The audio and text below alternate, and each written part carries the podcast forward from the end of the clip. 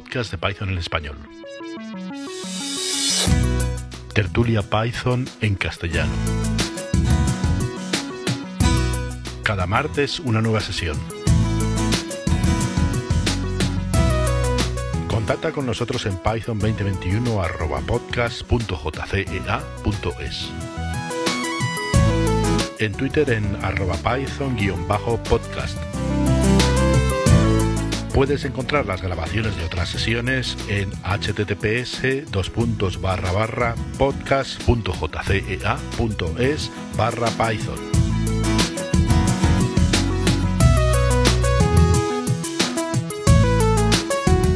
Hoy, tertulia del 29 de diciembre de 2020.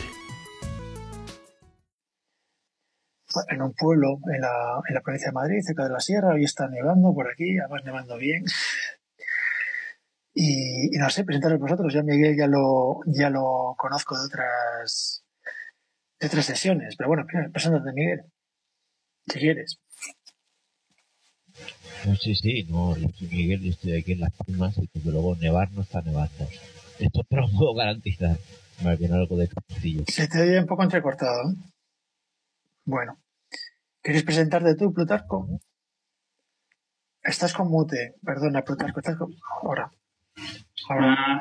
Hola. Eh, bueno, a ver, eh, preséntate tú si quieres, nos estamos presentando. Pues nada, yo soy Víctor, llevo ya una semanita viniendo, sobre todo a aprender de, de Jesús, que es el que más habla y el que más sabe. Y nada, y espero en breve poder aportar cosillas. Llevo ya un tiempo trabajando con Python y me gustaría seguir. Plutarco, si quieres hablar tendrás que quitar el mute. Ahí está. Eh, sí, hola. Eh, soy Plutarco Naranjo, trabajo eh, como autónomo y tengo algunos proyectos. Entre esos estoy escribiendo código en Python desde hace un tiempo. Estoy haciendo un sitio web muy antiguo, lo estoy reescribiendo totalmente en Python.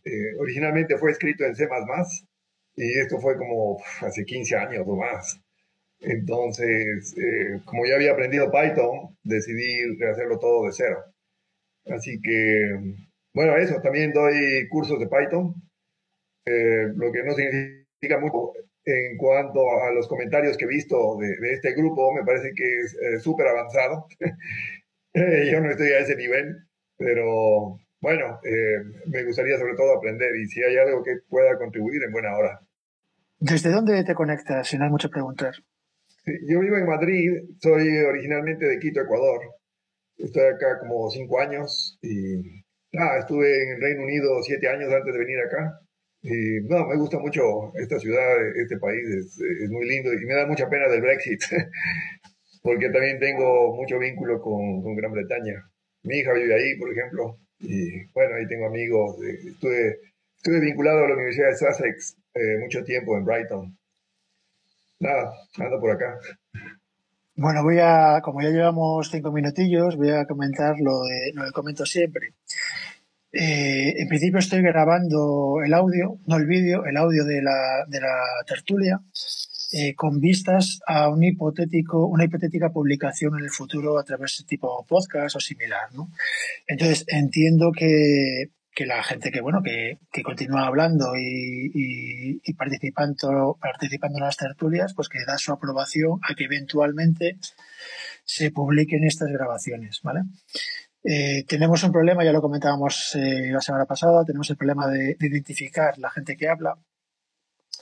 Eh, bueno vamos a ir viendo la experiencia como es vale pero bueno básicamente lo que quiero plantear es que bueno si seguimos hablando etcétera estamos dando la aprobación a que posiblemente en un futuro se publiquen los audios, ¿no? Si, si, tengo tiempo para editarlos, si mejoras la calidad, etcétera, etcétera, etcétera. Y luego comentaba, eh, tengo que ver cómo te llamas siempre, macho. Viraco, antes de que soy el que más habla, es verdad, he estado oyendo esta tarde eh, la tertulia de la semana pasada para mandar el resumen. Y cada vez hablo más. O sea, a medida que pasan las tertulias, soy el que más tiempo habla de todos. Y no, no, no, no quisiera que fuera así. No quiero dar charlas en general. Eh, y tengo unas cuantas notas que luego a ver si, si suena más gente de la semana pasada. Tengo unas cuantas notas que son fe de ratas de cosas dichas la semana pasada que están mal. ¿Vale? Algunas te, algunas te afectan, Viraco, porque, bueno, era de los temas que estábamos hablando y tú ya estabas la semana pasada participando, etcétera, ¿no? Y, dije algunas cosas que eran incorrectas. Entonces, bueno, si luego se conecta más gente, aprovecharé para mm, comentarlas más, más adelante para no tener que repetirme o que se las pierda otra gente. Y si no se conectan en un rato, bueno, pues las lo comentaré como fe de ratas. ¿Ok? Pero bueno, eh, me gustaría que más gente aportase, si le apetece, algo. Este, este chat no tiene, esta tertulia no tiene tema definido más allá de Python, a poder ser Python técnico y Python que se pueda que podamos usar todos. O sea, más que hablar de una librería concreta que, que, hemos encontrado ayer para hacer no sé qué cosa, que si no haces esa cosa no te interesa esa librería. A mí me interesaría más hablar de, de temas de, del lenguaje en sí, de la tecnología en sí, que, que pueda usar cualquiera que, esté programando en Python. Que no, que no dependa de que esa semana esté trabajando en un tema concreto que le viene bien no sé qué librería. ¿no? Entonces, bueno, si alguien quiere abrir Dispara primero, eh, a mí me gustaría hablar menos que en otras ocasiones, si es posible. ¿Vale? Vale, yo voy a disparar una cosa al aire que me lleva pasando en Python un tiempo. Y a ver, eh, cada vez que estás programando en Python, en comparación con otros lenguajes, y si no utiliza IDES, por ejemplo, el tema de los auto-import, no he visto nada sencillo. Y no sé si es una cosa que se pueda incluir dentro del propio lenguaje. O sea, de que el propio Python tenga algo para que te importe los módulos automáticamente. No entiendo cuál es el problema. O sea, eh, si se podría hacer algo eh, que se incluyese dentro del propio Python para que te haga los import automáticos.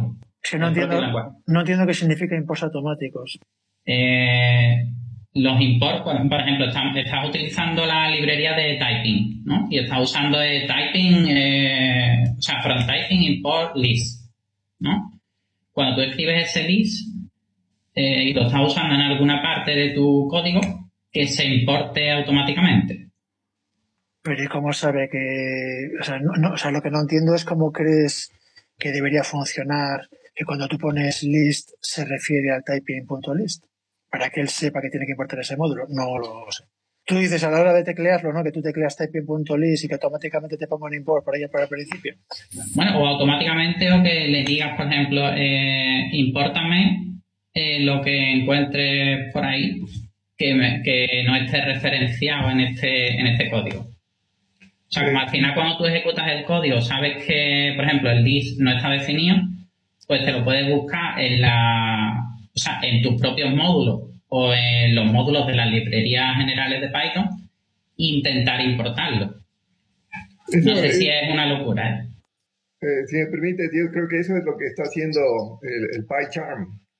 Pues del IDE, ¿no? Es una funcionalidad del IDE que te sugiere y te dice, ¿quieres importar esto o esto o esto? Porque hay ambigüedad. Eh, hoy día, por ejemplo, le pedí automáticamente que me importe, no me acuerdo cuál fue, eh, RE, una cosa así. Lo cierto es que me importó demasiado.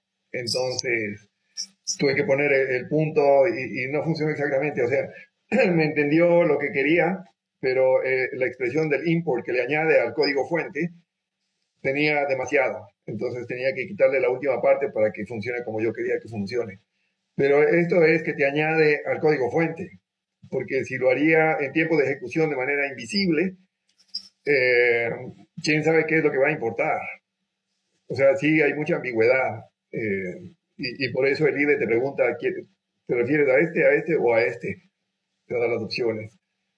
Si Python de manera automática lo hace sin que tú tengas control de qué es lo que quiere importar, eh, podría importarte la, biblioteca que no es, ¿no? No, no es la, no necesariamente la que tú querías.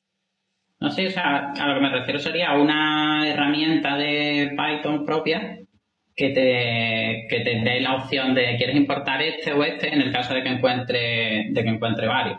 Que no es que, te lo, no es que te lo importe solo, si te lo importas solo eso es una auténtica locura, no sabes lo que está importando ni si lo está haciendo bien. Pero ¿en qué momento sería? Eh, digamos, tú eh, pides la ejecución de un módulo comienza a ejecutar y se detiene y te pone en la consola, te pregunta cuál módulo es el que quieres importar. Sí, o por ejemplo en la consola cuando te da el eh, variable not found, por ejemplo, que te dice pues no se ha encontrado, no, está, no se ha encontrado referencia. Que a lo mejor el propio Python en vez de decirte no se ha encontrado referencia, te diga no se ha encontrado referencia, eh, ¿quieres hacer referencia a esto en concreto? Buscando en, tu, en tus módulos o en los de la librería general. Hombre, yo lo veo un poco locura, pero parece más tarea de un IDE que de, que de un lenguaje. O sea, el, o sea, el intérprete de Python implementa Python. No, no, esas ayudas serían las herramientas de desarrollo que tú utilices. O sea, cambia de herramienta y, que te lo haga, básicamente, ¿no? Pero, pero bueno, es mi impresión. ¿eh? Yo ten en cuenta que yo, yo programo con BIM eh, o sea que, soy muy viejuno para estas moderneces, pero me parece como muy arriesgado y que, digamos, yo creo que, la mitad del tiempo, la impresión que yo tengo es que la mitad del tiempo estarías luchando contra las cosas automáticas que está haciendo ese IDE, que cuando acierta está guay, te ahorra, te ahorra cinco segundos, pero cuando se equivoca, eh, de repente el programa no funciona y no sé muy bien por qué, porque te lo ha hecho él y, y, cuando, y, con que se equivoque una de cada diez veces estás jodido ya. O sea, es mi impresión, ¿vale? De todas maneras sería algo hacer con, con las herramientas más que con el lenguaje Python. O sea, no lo veo, no lo veo ni de lejos ahí metido dentro del lenguaje. No sé si es que a lo mejor no entendemos lo mismo, no lo sé. Igual te interpreto mal. No, no, sí, me, me está interpretando bien. Era simplemente por, por hacer una pregunta no, para abrir, para abrir, para disparar. Sí, Vamos, yo, yo, también uso BIM y el problema sobre todo es que al hacer los imports es cuando más tardo y, por, eso estaba buscando algo que se hiciese automático. Aunque yo se lo tenga que decir yo tenga que elegir de cuál, pero que no tenga yo que escribir lo mismo siempre. A mí me gusta mucho el PyCharm, que es el que yo utilizo. Y e, ese te ayuda mucho en los imports. también te pone en un color más opaco. Por ejemplo, si tienes un import que no lo estás utilizando y lo ves opaco, ya sabes que lo puedes borrar. Te subraya en rojo cuando hay algún problema de que no está bien puesto la, ruta del módulo o no encuentra eh, lo que tú estás, el nombre que, que, estás usando, no lo encuentra en el import. Te da las opciones de, de importar. Y una cosa que me gustó mucho, que lo utilicé recientemente, es que te, te dice, este, esta biblioteca no está instalada, quieres instalarla. O sea, y, y, no, no te molesta dándote sugerencias, sino que de una manera sutil, por ejemplo, te subraya eh, en gris y sabes que ahí hay una sugerencia. Entonces le pinchas en el subrayado y te dice no he instalado esta biblioteca. ¿Quieres instalarla? Le dices que sí y te instala automáticamente. Entonces eso me pareció formidable. Eh, tiene mucha ayuda. A mí me gusta mucho PyCharm supongo que me pierdo algunas de las cosas más sutiles de, Python, porque PyCharm hace su trabajo, por ejemplo, el, depurador que tiene eh, normalmente funciona muy bien. Eh, no sé cómo lo haces con Vim utilizando las funciones propias de debug de Python, que no sé, me parece como muy trabajoso, ¿no? En cambio, en PyCharm tú puedes ver las variables. Eh, en el caso de, por ejemplo, NumPy o, o Pandas, puedes ver todo el data frame eh, entero. Eh, eh, en fin, es un muy buen ambiente de desarrollo y hay una versión gratuita que es, es la community, te la puedes descargar. en los ordenadores de ahora ya el espacio del disco no, no es mucho problema. Entonces, yo creo que vale la pena. Ahorra un montón de, de trabajo, te, te, ayuda a organizar los proyectos. Vamos, lo, he estado probando. Lo que pasa es que acostumbrado a BIM, al final es que cualquier cosa que coja que no tenga las combinaciones de tecla del BIM, ah. ni, el, ni el idea BIM del PyChart ah, me hace lo que yo hago con, con BIM. Entonces, me cuesta, me cuesta. es más, prefiero, prefiero picarme yo algo para que me, me haga los auto-import en, en BIM, por ejemplo, que que cambiarme de paisaje y tener que aprender todo ese, o sea, toda esa monstruosidad, digamos. Es un, proyecto grande y sería aprender de nuevo. Sí, e, es, por ejemplo, las combinaciones de teclado es una de las cosas más difíciles de, acostumbrarse cuando te cambian eso. En cualquier cosa, en el Windows, en el Office, eh, para todo. Yo, estoy acostumbrado y, si me cambian eso, eh, por ejemplo, uso mucho, muchos de los programas y el Windows mismo yo lo uso en, en inglés, porque sé las combinaciones de teclado y aprendérmelas en español es un trabajo horrible. Entonces te entiendo por ese lado.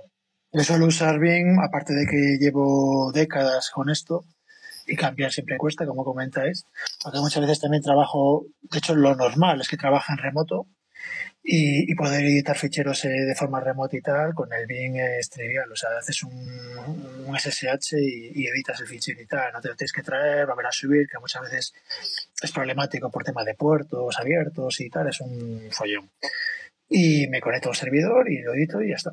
Entonces el Bing, el Bing tiene la ventaja de que está en todas partes. En todas partes en Unix. Por si os vale, yo estoy utilizando Emacs. Concretamente utilizo también la combinación de teclas de BIM, ¿vale? Es un, utilizo SpaceMax y entonces en el modo nativo de SpaceMax pues lo que utiliza son las teclas de BIM y en la, forma modal, ¿no? De edición, vamos. Y la verdad es que, bueno, bastante cómodo. Yo, y yo sobre todo le veo la gran ventaja de que cuando tengo que editar algo en algún, en algún servidor, que me ocurre muy a menudo, pues allí abro Emacs en modo terminal y para adelante. Y no tienes que eso, lo que, lo que has dicho tú, Jesús, traerte el fichero, no sé qué, tal cual. No estás en el mismo entorno eh, realmente, en fin. Sí, además lo bueno de trabajar con un, con un editor genérico es que, claro, tu aprendizaje de teclado y tal te vale para cualquier fichero. Tienes luego que editar un fichero de texto, un, un Markdown o, lo que sea y tal, y, y te, te, vale las mismas combinaciones de teclas. Esa, esa, esa, o sea, lo de aprenderse el teclado es verdad que, es crítico. Yo cuando veo gente novata que usa todo con el ratón y va súper lenta, le da la impresión de que va muy rápido, pero dices, pero tío, para grabar tienes que buscar en los menús y darle, moverte con cuidado y darle la opción correcta, no darle a imprimir, darle a grabar y tú le das control ese. Y mientras estás escribiendo en mitad de, en mitad de párrafo, te paras un segundo para pensar y ya das controles. No tienes que pensar en, apartar las manos del teclado y tal. Pero claro, eso también supone que una vez que te casas con, con, ah, atajos de teclado, ya es para toda la vida. ¿eh? Entonces está bien que Max te permita configurar los atajos de teclado de BIM. Eso es una... Sí, sí. De hecho, creo que hay otra... Space Max es una... Sabéis, es una, una, configuración, ¿no? Una super configuración que ya te viene todo hecho para, para Emacs, que en lugar de utilizar las, ese, esa super combinación de control X, control no sé qué, pues que se te queda el dedo meñique ahí hecho polvo, pues utiliza la tecla espaciadora. Y también eh, cuando estás en modo en modo no edición, vamos, que tienes todo el acceso con el paquete Evil, tienes eh, todo el acceso a, la, a las teclas de, de BIM. De hecho, es que hay otra configuración de estas que creo que se llama Doom, Doom o Doom Max o algo así, que también utiliza el mismo paquete, este paquete que se llama Evil, que es un paquete de, Emacs, que lo que te hace es que te configura las teclas de, de, BIM, vamos. Bueno, si os parece, centrémonos un poco más en, tema Python.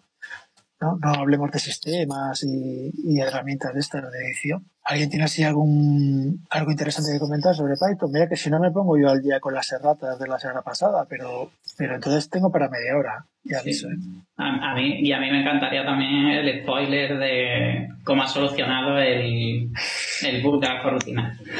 Sí, sí, me fastidia que la, la, gente que estábamos la semana pasada persiguiendo el asunto y tal, que falte la mayoría, porque al final tendré que o explicarlo dos veces o escribir un blog o, o algo por el estilo. Pero bueno, eso si quieres lo dejamos para más adelante, al final. Cuando la cosa sea recuperable, que ya no, no se nos ocurre nada, entonces saco, saco la, caja de cerveza esta que me he ganado yo mismo. Ah, yo, por decir algo más, yo he probado esta semana, yo sé que se ha hablado ya en otras tertulias, pero no he estado y probé el, el dos puntos igual, que no, no lo conocía. Y bueno, no sé, no, no quiero entrar en mucho detalle porque ya se habló, pero bueno, no me pareció tampoco muy interesante. Es que el problema, el problema para mí que tiene el, operador Morsa este, el Walrus, es que son complicaciones, complicar más el lenguaje. Y Python siempre se ha caracterizado tradicionalmente por ser un lenguaje fácil de aprender y, evidente, ¿no? Eso tú, lo estás leyendo y aunque no sepas Python te haces una idea de, lo que hace, ¿no? Eh, muy pseudocódigo, muy tal. Y poco a poco se va complicando el lenguaje más con el tema de las arrobas para los decoradores, que ya tienes que saber lo que es. O A arroba B, que es multiplicar matrices, tienes que saber para lo que es. Y ahora tienes el Warros Operator, que tienes que saber para lo que es. Y son, son cosas es carga mental para, para, la gente novata, sobre todo, ¿no? Los que llevan, los que llevamos tiempo, pues, pues bueno, cada versión de Python nueva, pues es ponerte un poco al día con las novedades y, empezar a usarlos en tus proyectos y tal. Pero bueno, es un cambio incremental pequeño, de versión en versión, una vez al año. Pero un novato que se ponga ahora y diga, bueno, voy a aprender Python, venga, un libro para acá, y que no sé nada, no sé lo que es una variable, pues tiene que aprender muchas sintaxis. Eh, en cada versión de Python aparece sintaxis nueva. Y, a mí eso me parece una carga, un coste para el lenguaje. y, si, y si, como estamos viendo en la experiencia, en realidad se usa muy poco el Borrow Operator, pues claro, es, lo uso poco, pero ya lo he añadido a las herramientas que tiene que aprender un novato que lo va a usar muy poco. Entonces carga. Y cada vez hay más carga. Sí, además que, que es eso, que el operador simplemente, bueno, te ahorra una línea y tampoco es, o sea, que, que no le veo mucha utilidad ahorrarte una línea, ¿para qué? Yo solo, yo solo he encontrado un caso en el que, en el que me, me ahorra un poco de carga mental a cambio de que tienes que ir en la línea cinco veces para saber lo que está haciendo. Esa línea con el, con el Morsa, ¿no? Que es cuando tienes un bucle while que está, por ejemplo, leyendo de un fichero, de un socket, de lo que sea, y siempre tienes que hacer antes del bucle while, tienes que hacer una lectura para inicializar el buffer, digamos, ¿no? Luego comprobar que en el while que el buffer no es cero, que no, que no, que no has terminado con el fichero o con el socket o con lo que sea. Luego hacer el cuerpo del bucle y al final de todo hacer un reaz adicional, ¿no? Para que cuando vuelvas otra vez al principio del while tengas la verificación del siguiente trozo que estás leyendo, ¿no? Eso de poner el reaz en dos sitios, antes del bucle y al final del bucle, es, es, es, algo muy idiomático de Python, pero, pero es raro. O sea, tú lo piensas un poco y dices, coño, molaría que la verificación hiciera al final, en vez de hacerla al principio o algo por el estilo, ¿no? Y con el borros operator te lo ahorras, porque tú pones eh, while buffer dos puntos igual lectura y estás haciendo tanto la lectura inicial como las, lecturas siguientes y ya te, la estás metiendo en el buffer. Entonces, eso te queda mucho más intuitivo lo que hace, ¿no? Pero, claro, mmm, añadir carga sintáctica para una línea, a lo mejor se puede haber resuelto de otra manera un poco más, más explícita, que te haga la lectura y la asignación en, la, misma, en la misma operación. Y es el único caso, ¿eh? mira que lo intento meter ahí en proyectos y tal, en plan, bueno, es cuestión de acostumbrarse, ¿no? Es como los decoradores y la arroba, ¿eh? hay que acostumbrarse. Yo, yo vengo de cuando eso no existía. Y al final te acostumbras. Pero el Walrus no. El Walrus cada vez que me lo tropiezo tengo que leer la línea cinco veces, con lo cual eh, em, me compensaría más tener esa línea dividida en dos, en dos líneas obvias, en vez de tenerlo todo en una sola línea. Bueno, ya vuelvo a hablar demasiado otra vez. no, no, sí, es que, es que eso. Yo, mm, yo me pasó el otro día que lo mismo que dije la semana pasada, veo algo nuevo y lo intento meter en el código que tengo. Y metí precisamente este operador en, un sitio que no estaba mal, pero cada vez que me paraba de la línea, pues me pasaba lo mismo que a ti. De, mm, no, lo voy a dejar como estaba que es más entendible y, y ya está. O sea, yo cuando leo la línea tres veces es que, y además líneas que he escrito yo, eh, hay que partirlas. Y cuando las partes ya no te hace falta para nada borros. Mi opinión, vaya, eso, estilo. Yo nunca he usado el Walrus, pero hay un principio de lo que están diciendo en Python, de que explícito es mejor que implícito. Y por lo que dicen, queda como implícita una, una línea, ¿no? De, simplemente asignarle un valor y tener otra línea en la cual haces algo con eso.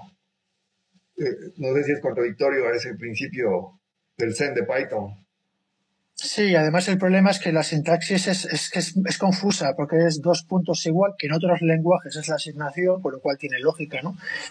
Pero claro, si, tú ves en Python normal ves if a igual a b o if a mm, dos puntos igual a B visualmente son difíciles de distinguir. Y como if A igual a B es algo muy común, pues lo das por supuesto. Entonces no ves esos dos puntos, no los ves. Hasta que dices, pero ¿dónde, dónde, dónde se ha creado A? A no está por ningún lado. No, no, es que lo has creado en esa línea. Y tienes que volver a leerla otra vez, en plan, pero porque ¿dónde, dónde se crea A?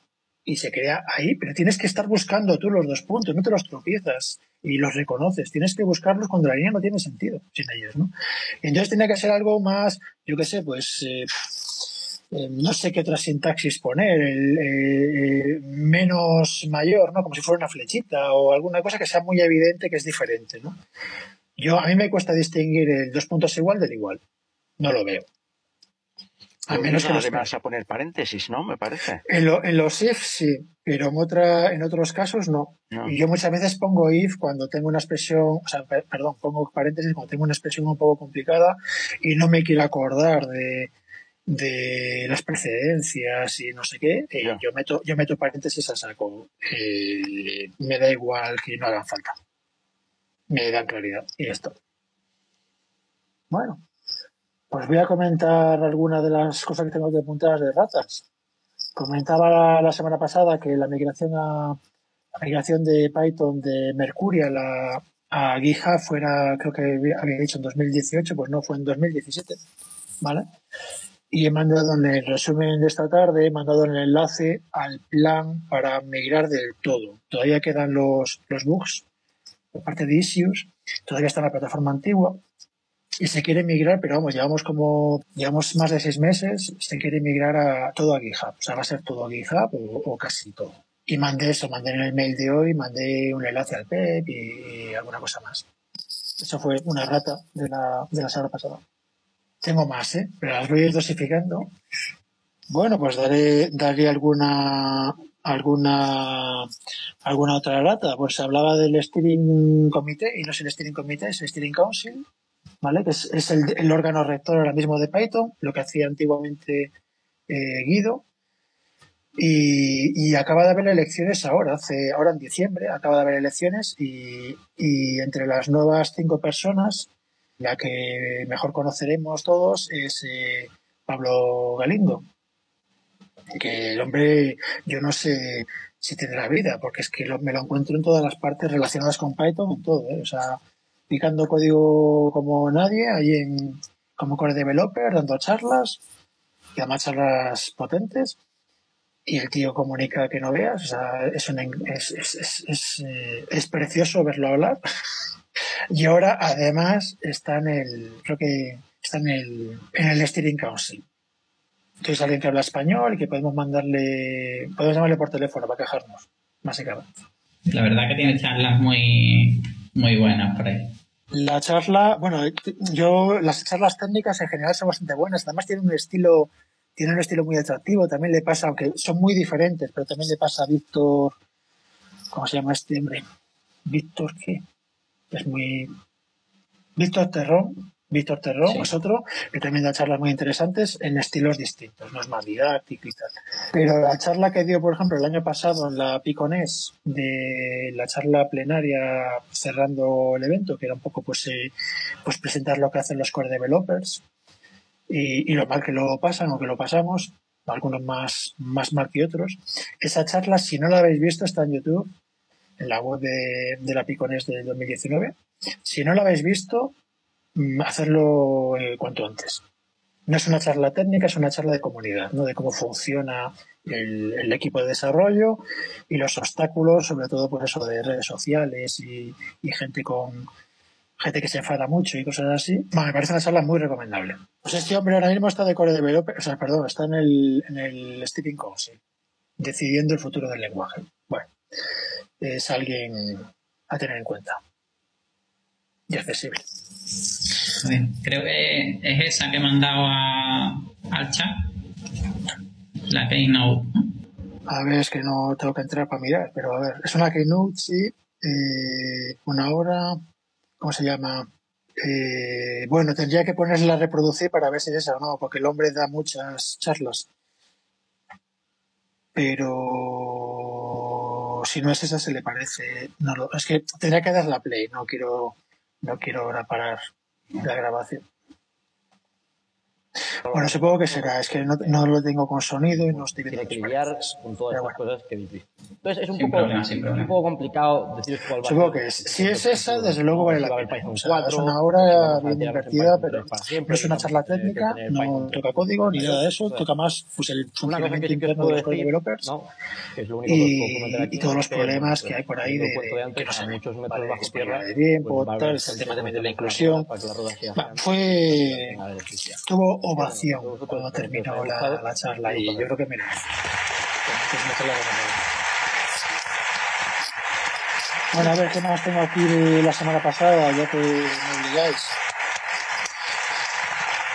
Tal, tal, tal, tal. Bueno, eh, la semana pasada Javier comentó el tema de integrar en el, en el core del lenguaje, en, el- bueno, la implementación del lenguaje, en ese Python, y comentó la opción de integrar más lenguajes, ¿no? Porque os comentábamos que había dos lenguajes, que era, o sea, Python está escrito en Python, las librerías, básicamente, y el core core está escrito en C, que C es un lenguaje viejuno, ya lo sabemos y tal. Y entonces eh, Javier comentaba si había salido el tema de, integrar otros lenguajes, como por ejemplo el tema de Rust. Yo comenté que no, que no, que es un tema que ni que yo sepa ni siquiera se ha, se ha puesto encima de la mesa, ¿no? Para nada. Pero sí que es verdad que muchos proyectos de Python periféricos eh, están usando Rust. Por ejemplo, lo- la parte de criptografía, la librería Cryptography, que es una librería de referencia en la parte de criptografía de Python, hay alguien que está metiendo ruido y creo que, que voy a silenciar a alguien aquí. Mira. Vale, pues he silenciado hoy. Eh, la parte de, perdón, me he perdido. Ah, sí, Cryptography es una librería criptográfica, primitivas criptográficas, ¿vale? Es, la más, probablemente la más popular en el lenguaje. Eh, pues la última versión, que ha salido hace una semana o así, estos días, ya anuncian que, que están migrando cosas a, a Rust, ¿vale? Y luego Mercurial, por ejemplo, que es un proyecto importante que a mí me gusta mucho, aunque sea minoritario, que es un sistema de control de versiones tipo Git, por si no lo conocéis. Está, bueno, es equiparable a Git con otra filosofía y tal, pero la misma capacidad es, ¿no? más o menos. Eh, tiene partes escritas en, en Rust por un tema de rendimiento. Y en vez de hacerlas en C, las han hecho en, en Rust.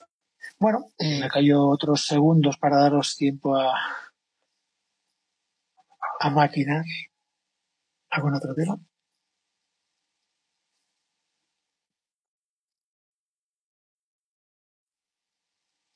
Bueno, Viraco, la semana pasada, cuando estábamos hablando del bug este puñetero, eh, dije algunas cosas que no son ciertas, ¿vale? Dije, por ejemplo, que una variable local mm, solo la puede cambiar esa rutina. Si tú tienes, por ejemplo, un bucle for i igual a, bueno, for i in, lo que sea, eh, esa, esa, esa, esa variable i, si es una variable local, solo se puede cambiar en, ese, en esa función. Eh, no es verdad. Eh, si esa función llama alguna rutina, la rutina podría examinar el stack superior, o sea, podría, podría ver quién le llama, quién llama a quién le llamó, quién llama a quién le llamó, que le llamó, toda la pila de llamadas, y examinando eso es algo un poco bizarro, no se suele usar en código normal, ¿vale? Pero técnicamente es factible. Es decir, tú puedes acceder a quién te llama y a quién ha llamado a quién te llama y examinar su estado. Puedes ver en qué línea te ha llamado, en qué línea de código te ha llamado y puedes analizar también, puedes mirar sus variables locales y modificarlas.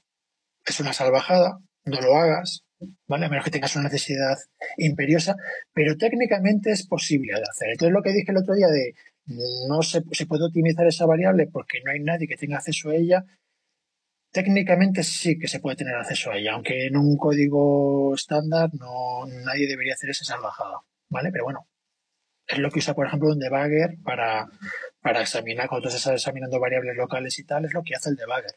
Va, va a, esos frames y mira cuáles son sus variables locales, ¿vale? Y las podrías modificar, etcétera. Entonces, bueno, algo que comenté la semana pasada que no era cierto. Entonces, bueno, antes de que me corrija alguien, me corrijo yo mismo.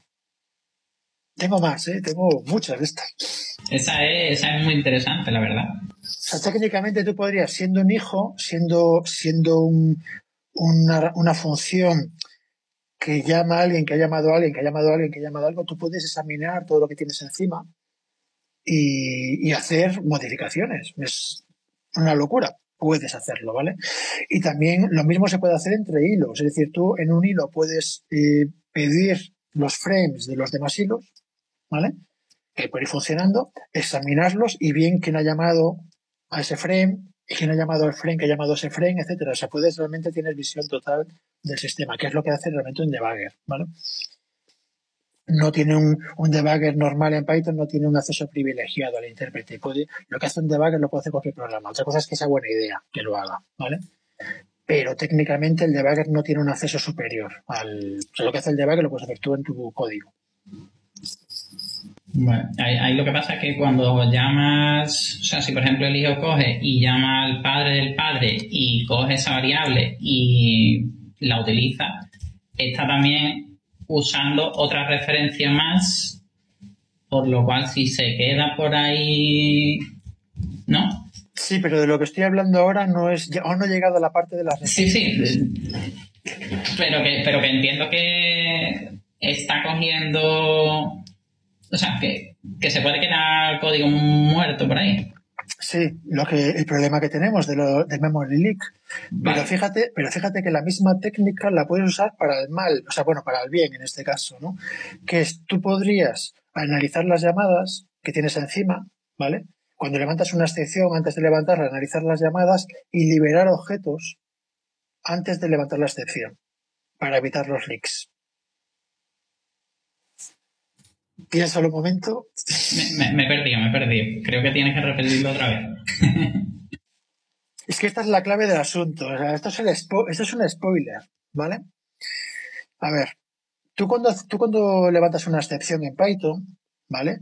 Eh, si esa excepción no la capturas, te aparece un traceback, ¿no? En el traceback te va apareciendo, o sea, la pantalla, el, el, el texto en pantalla, ¿no? De, en línea no sé cuánto, de la función no sé qué, en línea no sé cuánto, de la función no sé qué, en línea no sé cuánto, no sé función no sé qué. Bueno, esos son los frames. Eso es cada llamada que hay, es un frame. Un frame es como decir un nivel de anidamiento en las llamadas. ¿Me explico hasta aquí? Bueno, pues tú cuando haces un, cuando tú ves el traceback, tú ves el listado del programa con las líneas donde, bueno, como el flujo del programa de quién ha llamado a quién, quién ha llamado a quién, y ves toda la, toda la, toda la torre de llamadas. ¿Ok? Eso es lo que tú ves en pantalla, pero el traceback tiene más cosas. El traceback tiene acceso a, esos frames. Eh, a el intérprete te lista en qué línea. O sea, para cada frame te muestra en, en qué línea iba. ¿Vale? Pero esas, esa es una pequeña información de lo que hay en el frame. En el frame también está el acceso a las variables locales de ese método. Método, función, lo que sea, ¿vale? Eh, que tú normalmente no ves. O sea, tú no ves en un traceback, ¿vale? Pero tú podrías hacer un traceback, por ejemplo, un, capturarlo y decir, bueno, pues quiero acceder a las, quiero ver la, el valor de las variables de mi padre, del que me llama a mí. Que eso es lo que hace un debugger que te puedes mover hacia arriba, hacia abajo en, los frames, ¿vale? Y examinar los valores. Incluso podrías modificar valores, ¿vale? Entonces, el hecho de que tú solo veas en qué línea ha fallado un programa no significa que solo esté eso. Hay más cosas, incluyendo para cada uno de esos niveles el acceso a todo su estado. Es decir, es como una foto, que es la excepción, es una foto del estado del programa en ese momento bueno, del estado de, de, esa línea de ejecución en ese momento, porque si tienes otros hilos, otros hilos van a su bola, ¿vale? Pero de, cuando levantas la excepción tienes toda la pila de llamadas y aunque a ti todo solo te enseña en qué línea está cada uno de los frames, cada frame tiene una referencia a todas las variables que hay ahí dentro, en ese nivel. Entonces tú, moviéndote por los frames, podrías acceder a esas variables y manipularlas, por ejemplo, para ponerlas a none para evitar un leak, por ejemplo, ¿vale? Yo eso lo he usado, esa técnica la he usado, por ejemplo, para poder poner eh, un tema que es muy interesante y, y, podemos hablar de él hoy y ha salido en el pasado, pero creo no sé si estabas tú, que era el tema de cómo mezclar de forma más o menos limpia, que básicamente no se puede, eh, código síncrono normal de toda la vida y, el nuevo código asíncrono. Y mezclar esas dos cosas es, eh, bueno, es, es eh, requiere programación avanzada, vamos a hacerlo así, ¿no? Que para mí, me, yo comentaba en, un, en una tertulia anterior que, que eso me parecía una oportunidad perdida, me parece un, error de implementación. O sea, está implementado de forma que es difícil mezclarlo. Se podría haber hecho mejor, por decirlo de alguna manera, ¿no? Pero bueno, es lo que hay. Entonces, yo examinando, por ejemplo, quién me llama a mí, yo puedo saber si el que me llama a mí es una función asíncrona o no. Y si es una función asíncrona, me comporto de una manera. Y si es una función síncrona, me comporto de una manera diferente, llamando la misma función. Y dice, bueno, pero ¿eso cómo lo haces? Bueno, porque miro, miro mi padre qué es. Si mi padre me ha llamado de forma síncrona, me comporto, me, comporto de forma síncrona. Si me ha llamado de forma asíncrona, me, conformo de, me comporto de forma síncrona, por ejemplo, ¿vale? O sea, es algo que yo sí que he utilizado, ¿no? Y hay una librería, por ejemplo, muy interesante. Yo no la he usado, pero porque me lo he buscado por mi cuenta, me lo he hecho por mi cuenta, pero una librería interesante que se llama Unsync, o sea, Unsync, que precisamente lo que te hace es esto, te intenta conectar los dos mundos, ¿vale? Pero bueno, eh, no era de lo que quería hablar. Pero en todo caso, a lo que voy es que en una excepción tú tienes acceso a todo el stack de llamadas, incluyéndose variables locales. Entonces, recordemos que tenemos un memory leak porque tenemos un ciclo. Entonces yo técnicamente podría romper el ciclo porque tengo acceso a las variables locales de toda la pila y puedo, sabiendo qué variable me tiene pillado, ir allí y cargármela. Vale, esto es un spoiler. No sé si alguien tiene algo que decir al respecto o... yo no te pillo. ¿Qué es lo que no pillas? ¿Por qué, em, ¿Por qué voy a tener un memory leak cuando levanto una excepción? Si levanto una excepción y esa, esa, esa excepción no se captura, evidentemente el programa se, se va al carajo, ¿no? Por lo tanto, el memory leak ya se me va. Ya no hay. Porque se sale el programa, reinicio y ya está. ¿Cuándo se produce ese memory leak exactamente? A ver, eh, en el mail que mandé hoy mandé un enlace a un bug, ¿vale? Entonces habría que, hay, que, hay que explicar ese bug qué es lo que es y tal. Pero ah, bueno, creo que, claro, y eh, es que ten en cuenta que estamos continuando una conversación de varias semanas. Sí, sí, sí, sí. Pero te pongo un ejemplo simple. A ver si no meto la pata en el ejemplo. Tú supongo que haces lo siguiente. A igual a eh, paréntesis, paréntesis. o sea, paréntesis cuadrado, paréntesis cuadrado. Veas una lista vacía llamada A, ¿vale? Ahora haces un, levantas una excepción y la capturas. O sea, un try step, no te voy a dar la sintaxis, un try step tal. Vale, en el step pones a.append excepción. ¿Vale? Entonces ahora, lo que tendrías es a, a es un contenedor, es una lista. Un elemento de la lista es la, excepción. Eso es, la propia excepción. La excepción tiene punteros a los objetos que, esa excepción ve cuando se levantó la excepción, lo que incluye el objeto A. Entonces lo que tienes ahora es que A hace referencia al traceback y el traceback hace referencia a Ya. El, contador de, el contador de referencias nunca baja a cero, tienes un ciclo. Claro. Eh, no sé si se entiende. Y no lo puedes deshacer eso ya, ¿no?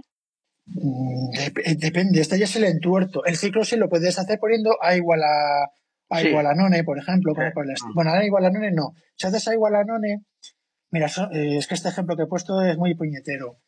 Tú ahora lo que tienes es una, es un, es una lista. A ver, que alguien silencie por ahí. A ver esto. Lo que tienes ahora es una lista en el traceback, ahora está silenciado, en el traceback tienes un enlace a la lista, ¿vale? Tú ahora que pongas A igual a cualquier otra cosa, o del A, por ejemplo, la lista, el objeto lista sigue existiendo porque tiene un enlace desde el traceback. ¿Vale? Entonces quedaría inaccesible, nadie tiene acceso a ese, ese bucle, pero tienes un bucle entre un traceback y una lista que referencia a ese mismo traceback. ¿Hasta aquí bien? Entonces, para cargarte eso, tienes que entrar en la lista, antes de borrar la lista, tienes que entrar en la lista y explícitamente borrar esa referencia. hacer un pop o, A corchete cero igual a none o alguna, un tema por el estilo. ¿Vale? Entonces rompes ese enlace que va de la lista al traceback, sigue habiendo un enlace del traceback a la lista, pero en cuanto al traceback, digamos, nadie más lo tiene por ahí capturado en una variable, se rompe. Pero tienes que romper tu bucle explícitamente, o bien, como ya he explicado en otras que estamos continuando conversaciones, o bien eh, Python desde la versión 2 o por ahí, desde hace mucho, eh, tiene, un, tiene un, recolector de basura para ciclos, ¿vale? Que se ejecuta de vez en cuando bajo ciertas condiciones que ya he explicado otras veces. Y, y entonces, eventualmente, ese ciclo se eliminaría, ¿vale? Pero mi problema era que yo disparo acciones en el destructor de los objetos que hacen cosas cuando se destruye un objeto. Entonces el hecho de que el objeto se destruya cuando a él le da la gana, no cuando yo quiero, me, era problemático, ¿no? Y, eso empezó un debate en si eso era un bug o no, y luego, pues, cómo solucionarlo, que no es trivial, ni de lejos. Y con eso llevamos eh, semanas, con ese bug, ¿no? Está reportado en Python y tal. Y, la coña era, bueno, que, que, como la cosa no avanzaba mucho, pues empecé a, a, proponer que, bueno, que mandaba una caja de cervezas a quien lo, a quien lo sacase, ¿no? Y la caja de cervezas creció a caja y media la semana pasada y ayer por la... Eso lo he leído, sí. sí. Y, ayer, y ayer por la noche, pues dije, me cacho en la mar, que mal estoy quedando, que, que yo no soy capaz tampoco de resolver esto. Entonces me senté ahí y ayer por la noche además, y estuve hasta las 6 de la mañana, pues viendo, aprovechando que estamos en Navidad, viendo cómo solucionarlo y lo he solucionado de varias maneras posibles. Ahora ya es un poco eh, eh, ver cuál es la más limpia, la más, bueno, la que, la que es menos sorprendente, por decirlo de alguna manera, ¿no? Pero hay varias formas de romper. Una vez que entiendes la causa raíz, mm. eh, pero raíz de verdad, o sea, la línea de código que te está provocando el problema, eh, hay varias formas de solucionarlo, ¿no? Y las puedo ir desgranando poquito a poco a medida que no digáis nada a vosotros para rellenar el hueco. Pero bueno, estoy volviendo a hablar demasiado. Esto soy el maestro del spoiler y, de, y del teaser, mejor dicho, el maestro del teaser de, para teneros enganchados aquí hasta el final. ¿Tú has visto algo, eh, Viraco, estos días sobre ese tema? No, no, no me ha dado, no me ha dado tiempo. Entre la fiesta y que sigo con trabajo, no, no me ha dado mucho tiempo. Ah, hay que elegir entre la fiesta o verse no, pero bueno, la cerveza. No he estado de fiesta, ¿eh? Tampoco. Ha sido, tú sabes, la familia un poquito y poco más. ¿Desde dónde conectabas tú? Eh, yo desde Huelva, aquí de España. Me llama la atención que de momento todos los que nos estamos conectando desde el principio, y toda la gente que yo sepa, porque hay alguien que no sé quién es, pero toda la gente que, que, que conozco que se ha conectado, que se ha presentado, somos todos desde España, que no se haya conectado nadie de Hispanoamérica. Me parece me parece curioso. No sé muy bien por qué, no sé, a lo mejor es el horario que les pilla por la tarde en la historia. Es demasiado pronto. No lo sé.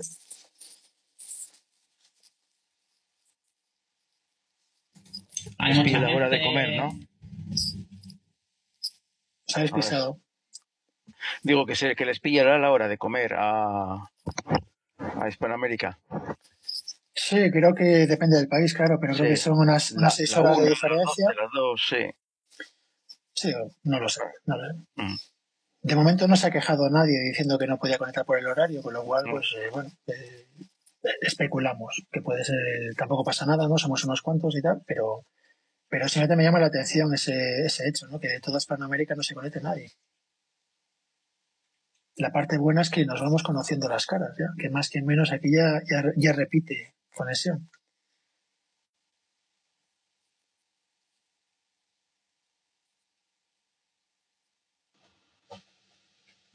Puede ser, también las fechas, ¿no? Que hay mucha actividad de familia y ahora con la complicación del COVID, en lugar de, facilitar las cosas, se vuelven más complicadas. Y hay cosas que toman más tiempo y como que cada vez te enteras de gente cercana que va pescando el virus y eso también tiene un impacto. Sí, no lo sé. Yo lo que pedí la semana pasada era que cuando haya gente que se conecte de vez en cuando y tal, y, llega un momento que ya no se conecta porque no le interesa o no le viene bien el horario y tal, pues que agradecería, y lo vuelvo a repetir, eh, que, que, explicase porque sin más, no simplemente en plan, me va a poner el horario, o Jesús habla mucho, o, el tema no me interesa, o lo que sea. Saber, saber qué, qué pasa, porque alguien habitual ha dejado de conectarse, o lo que sea. Es, es algo que, que normalmente esa información no la tienes y, a mí me gustaría saberlo, básicamente. Otra cosa que comenté la semana pasada, que tampoco es cierta, eh, es que los tres backs son inmutables. Eh, no, ya he explicado un poco que, el traceback eh, tiene acceso a los frames y los frames se pueden modificar. Las variables se pueden modificar. Pero es que incluso puedes modificar los, el estado de frames em, eh, que se corresponden a esa excepción. Es decir, tú podrías, em, en Python 3.7, en el 3.7 creo que es, eh, añadieron a las, a las, em, a las excepciones, se añadió un método nuevo que se llama with trace, with, traceback, ¿vale? Que tú puedes asociarle un traceback que has generado tú a una excepción que acabas de levantar. Y ese traceback es arbitrario. Entonces tú puedes generar una excepción con un traceback arbitrario. Sintético, que lo has generado tú. ¿Ok? Y eso es algo, creo que antes se podía modificar, pero digamos, han puesto una sintaxis, bueno, un método específico para hacerlo, que es el with, que se llama with exception, no with, with traceback, que tú le das un traceback y te le añade una excepción que acabas de crear y luego haces un raise de esa sección y levantas una sección con ese traceback. Estoy siendo muy abstracto, ¿se me entiende algo o no? Pues yo, me pierdo qué utilidad puede tener eso, por ver si le, le pillo el, el para qué se lo usa. Cortarle las manos al que lo haga. No, yo, yo lo veo como claridad. imagínate, te pongo un ejemplo. Tú ahora, mismo, si, si, si tú lanzas un future, estamos con los futures porque estuve hasta las 6 de la mañana, ¿vale? Si tú lanzas un future y ese future levanta una excepción, ¿vale? Cuando tú muestras esa excepción en pantalla y podéis hacer la prueba, vas a ver frames repetidos, dos veces. Porque a ver cómo lo explico. Fíjate cómo funciona. Tú cuando lanzas un future en, una, en, una, en un hilo y ese future levanta una excepción, esa excepción se levanta en ese hilo. ¿Ok? Hasta aquí bien, ¿no? Esa excepción se captura y se guarda en la famosa variable subrayado exception del future, que es el caballo de batalla del puñetero bug, ¿vale? Y esa excepción se le, eh, que se guarda ahí tiene el traceback que viene de ese hilo donde se estaba ejecutando el future. ¿Hasta aquí bien? ¿Vale? Ahora, cuando pides el estado, cuando pides el resultado de ese future en el hilo principal, supongamos que, que lo llamas desde el hilo principal, ¿vale? Desde el otro hilo, lo que se hace es que se ve que ese future levanta una excepción y se levanta en el hilo principal. ¿Me sigues o no me seguís? me, me, perdí ahí. O sea, la, excepción que está mandando, la excepción que está tirando desde el hilo, ya no se lanza en el hilo, se lanza donde tú la estás capturando porque estás pidiendo el resultado del hilo. Sí, pero es que es que es que en el hilo principal, bueno, aquí lo del hilo principal no tiene, es para que nos entendamos, ¿vale? El hilo que llama, que crea el futuro y, hace el submit, ¿vale? Que puede, no tiene que ser el principal. El que, el que invoca el future, ¿vale? Tú cuando, a ver, es que lo explicaría mejor con un ejemplo, ¿no? Mira, un ejemplo que se puede hacer ahora mismo en línea de comando, ¿vale? Lo que comenté antes, tú haces, eh, defines la función A. Def A. Paréntesis, paréntesis, dos puntos. Y pones 1 partido por 0. ¿Vale? Llamas a la función A, te levanta una excepción de división por 0. ¿Vale? Con su traceback. En la línea no sé cuánto, en la, en la función A. ¿Vale? Si tú lo haces, eh, y eso lo capturas en la, en la variable E. La excepción E, o sea, la excepción va a ser la variable E que la has capturado en el exception. ¿Ok? En el except. Si ahora haces un raise, ¿eh? ¿qué traceback ves? ¿El original o ves un traceback diferente?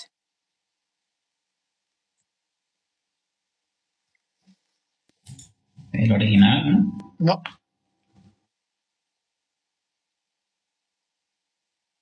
Puedes hacer la prueba.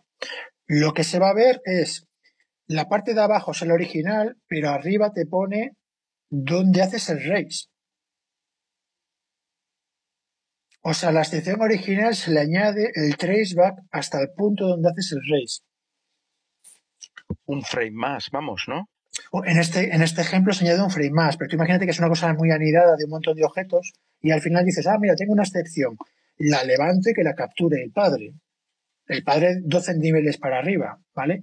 Pues tú vas a ver esos 12 niveles, los vas a ver. Aunque tú estás levantando una excepción que se ha levantado en cualquier otro sitio, que te ha llegado de otro hilo, ¿vale? Se van a ver esos 12 niveles de cuando haces el raise. Entonces, en el caso de los futures, tú ves el anidamiento de niveles en el hilo que, se, que levantó la excepción, eh, digamos el hilo remoto que levantó la excepción, y ahora vas a ver el anidamiento de niveles añadidos de cuando se levanta la excepción en el hilo principal. Y como curiosamente el código es el mismo en los dos casos, lo que ves son, lo ves repetido. Es que lo tenéis que hacer, lo tenéis que hacer vosotros. Nos queda de deberes para luego puedo mandar, puedo mandarlo a la lista de correo o algo así. Pero básicamente, en este caso de los futuros, vas a ver, creedme, vas a ver frames repetidos. Que no es el mismo frame, pero que lo parece. Porque uno está en un hilo y otro está en otro hilo. ¿Vale? Pero es en la misma línea de código. Porque se ha programado así, simplemente, ¿no? Usar, el mismo código para los dos casos.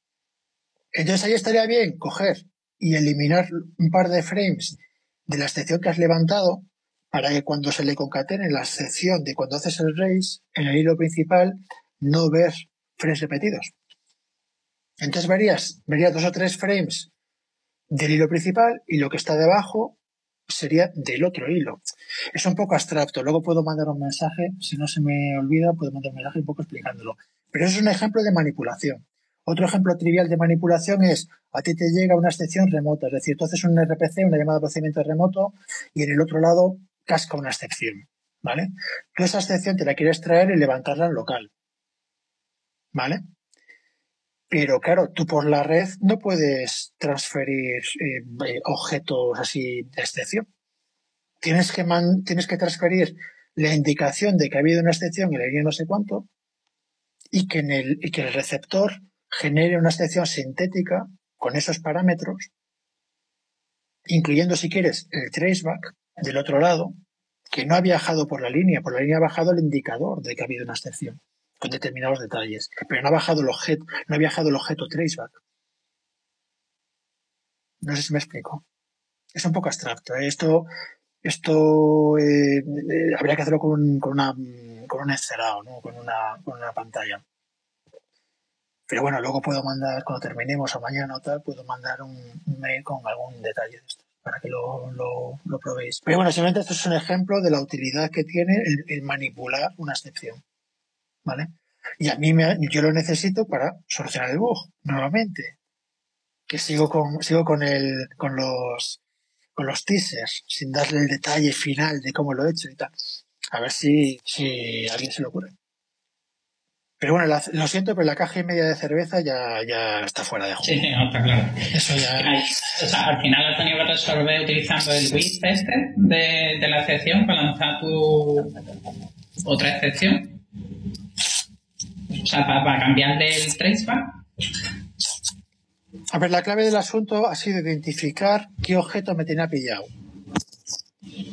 ¿Y por qué me tenía pillado ese objeto? ¿Vale? Y ahora es como liberar ese objeto en la excepción. Y entra todo el tema de acceso a los frames, etcétera, ¿no? lo de acceder a los frames es, un, es una cosa muy fea. Muy fea, poco intuitiva.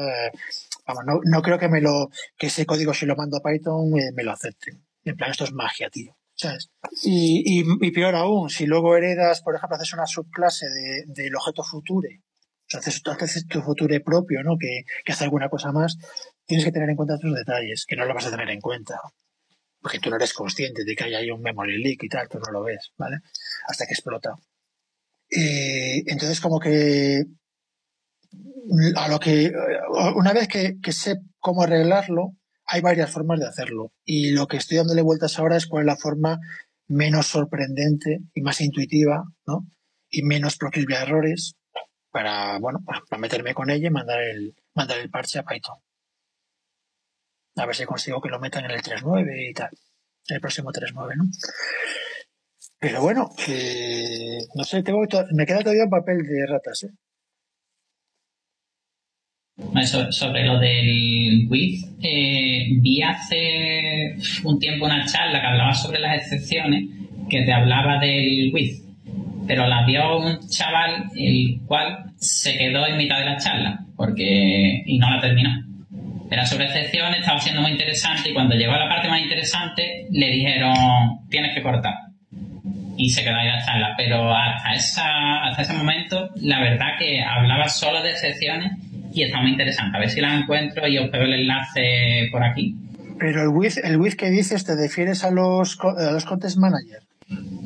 Eh, no, o sea, cuando tú lanzas, no era con el, o sea, cuando tú lanzas una excepción, tú puedes hacer lanzar la excepción con otra excepción.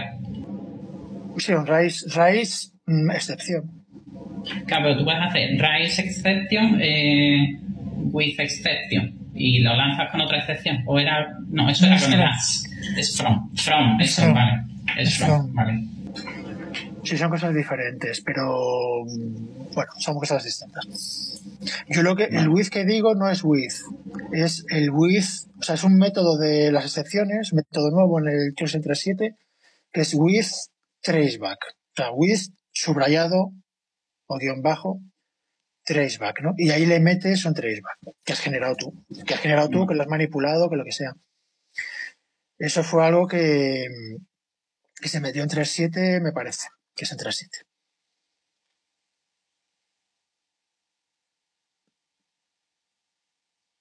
¿Nadie ha hecho algo interesante en Python aparte de arreglar este bug esta semana? ¿O se ha tropezado con un problema cosas así?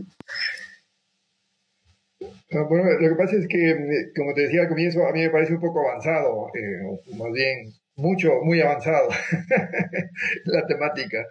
Eh, me encanta aprender, pero no, no, no, no siento, no estoy a la altura como para poder contribuir en algo.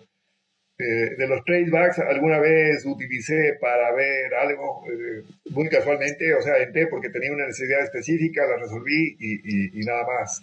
Y, y me, me, alucina lo que cuentas, ¿no? De cómo funcionan los, los playbacks y cómo funciona un debugger, que eso sí que lo uso y en efecto puedo pinchar ahí en la pila y ver cuáles son las variables locales, eso hace un debugger, por lo tanto, si no tiene ninguna condición especial, como dices tú, podría hacerlo cualquier programa. Pero en, en general es como todo muy nuevo para mí. Eh, hay, hay, muchas cosas más básicas que por ejemplo, esto de los data classes, todavía no le veo mucho el para qué. He tratado de usarlas un par de veces. Eh, me, he rendido. Entonces, eh, no sé, pero... Y, la otra cosa es que no sé cuál es el, horario que tienen previsto, porque yo pronto tengo que otra actividad y, no quiero simplemente desaparecer. Normalmente el horario eh, suele ser un par de horas o así, un poco menos, más o menos, no llega a las dos horas o creo que fueron 2.14 la semana pasada, y, pero bueno, depende de la gente que está aquí, cuando hay, la gente tiene que cenar, etcétera. Luego el tema de, el tema de, de vamos a decir, el nivel de las charlas, eh, bueno, de las charlas no, de la tertulia, eh, a mí me gustaría que fuera una tertulia, por eso me quejo un poco de, de que solo hablo yo, o soy el que más habla. Más gente puede proponer otros temas, ¿no? No tienen que ser tampoco temas extremadamente esotéricos, etcétera, ¿no? A mí, a mí lo que me interesa de, de esta tertulia es, cuando termine y, y, acabemos hoy, poder probar alguna de las cosas que se ha comentado, que no tiene por qué ser extremadamente avanzadas, pero es que yo no he tocado data, data classes. Vamos, las data classes se habló mucho la semana pasada de data classes. Por ejemplo, se habló mucho. fue media hora de tema de data classes, un problema concreto con las data classes. ¿no? Entonces, em, no hay esta, estas tertulias las forma la gente que, se une. Y de hecho, uno de los problemas es, bueno, cada semana hay gente diferente, ¿no? Y entonces se repiten temas. Yo que se han salido temas, por ejemplo, temas que no son muy avanzados, pero que requiere tener una opinión formada, como por ejemplo, ¿es bueno que una librería popular se integre en la librería estándar o que se mantenga como librería externa? Y eso es un debate que no hace falta ser core developer. Es un tema de opinión. Y cualquiera que haya programado un poco y, le dé por pensar en estas cosas, que tampoco, tampoco las piensa todo el mundo, ¿no? Pero si, si le da por reflexionar, pues tiene sus pros y sus contras y se puede debatir sobre eso bastante. Por ejemplo. Sí, eh, yo no he venido antes porque siempre he estado liado con cosas y tenía mucho interés y ahora por fin he podido venir y, claro, ya me he perdido las charlas anteriores, entonces en algunas cosas estoy también... No importa, no importa repetir temas. Eh. O sea, yo te comento que, que, es frecuente que la gente vaya cambiando. Algunos ya somos habituales, pero es, frecuente que haya, gente que va entrando y saliendo y tal. Y saca temas que ya se han tratado. Y no pasa nada. No pasa nada. Vale, ok. Bueno, eh, te agradezco mucho. Como te digo, lamentablemente yo tengo que estar, ya, ya estoy 10 minutos tarde, me están esperando para un asunto. Pero te agradezco mucho y espero volver a verles a todos. Ojalá. Eres bienvenido, ya lo sabes. Vale, muchas gracias. Venga, hasta luego. Buenas noches, buenas noches. Feliz Navidad. Feliz Navidad. Bueno, creo que ahora nos hemos quedado los que solemos estar faltan algunos, pero los que estamos somos todos habituales, ¿no? No sé si Juan Carlos estuvo la semana pasada o no, no, no me acuerdo. ¿Estuviste, Juan Carlos? Sí, sí, sí, sí, sí. Estuve la semana pasada que además eh, estuvimos hablando de lo de las data classes que, que aquí el hombre este me sugirió lo de... Eh, eso es, Pydantic, Pydantic y tal, que lo estuve mirando, pero solo a nivel teórico.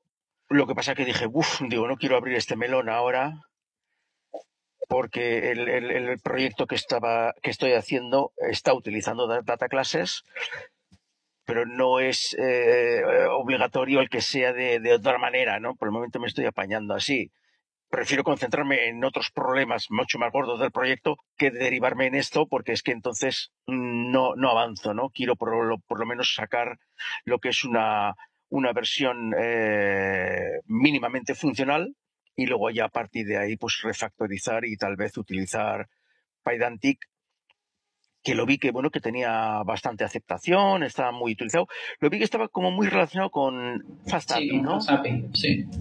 ¿Hasta qué nivel está relacionado? En, es, eh, ¿Son independientes? ¿Son los mismos creadores?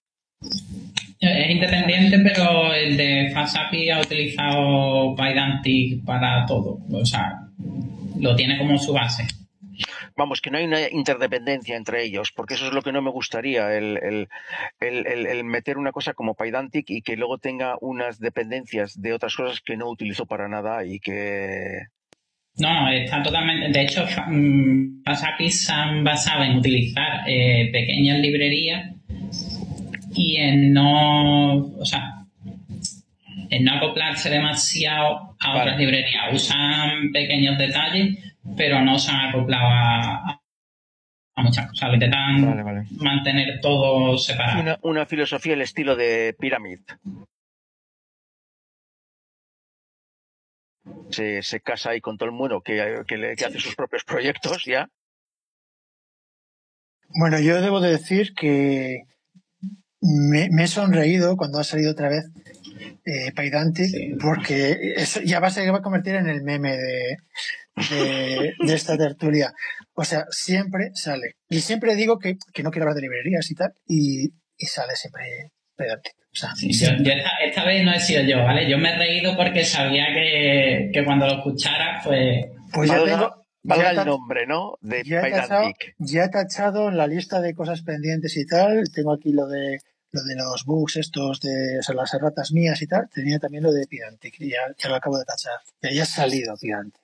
Bueno, si queréis, ya que está visto que no va a entrar nadie más, espero, y que, y que ya va siendo hora, si queréis, de, ir cortando, comento si, si hay interés. Eh, someramente cuál es el problema exactamente del bug, o sea, ya la, el, root cause, ¿no? Y varias formas de resolverlo, que aún no sé muy bien por dónde tirar, ¿vale? Adelante. Si, si hay A ver si lo conseguimos entender. Eh, si como estamos poquitos y si os apetece, podemos hasta mirar el código de la librería. Os digo, línea no sé cuánto y quien quiera que... Por mí, genial. Por, por, mí adelante, sí, sí. A ver, iros, iros, al, iros, al, código fuente de Python, que cada uno lo tendrá en un sitio distinto, no sé, no sé. Bueno, lo podríamos ver, lo podríamos ver por la página web, pero yo lo hago por terminal. Yo, ya me voy a, yo me voy a mi instalación de Python. No sé cómo lo decir vosotros para ver el código fuente de lo que estés ejecutando. Comparte, comparte la pantalla, si no. O... Uf, es que estoy con el móvil. Sí, vale. A ver, espera, voy a. Es que lo malo es que, claro, luego esto queda grabado y las pausas son muy feas. Ya, ya las pausas que meto para que la gente pueda colarse. Eh, y la grabación luego, el que lo esté escuchando en el coche, dice, pero esta gente. A ver, espera, a ver, GitHub. Esto no me gusta hacerlo, pero bueno, no hay otra. Lo tenía que tener preparado de antes, lo siento. Pero bueno, básicamente estoy buscando en GitHub eh, CPython, el Python normal, para, para mandaros la línea de código. Básicamente es en la librería Concurre Futures, que es la madre del cordero, ¿vale? Os voy a pasar el enlace a, por ejemplo, os voy a pasar, eh, os voy a pinchar el, os voy a pinchar el enlace, ¿vale? Pero esa web Ahí tenemos el código fuente numerado, con lo cual podemos buscar por líneas. Perfecto. ¿Vale?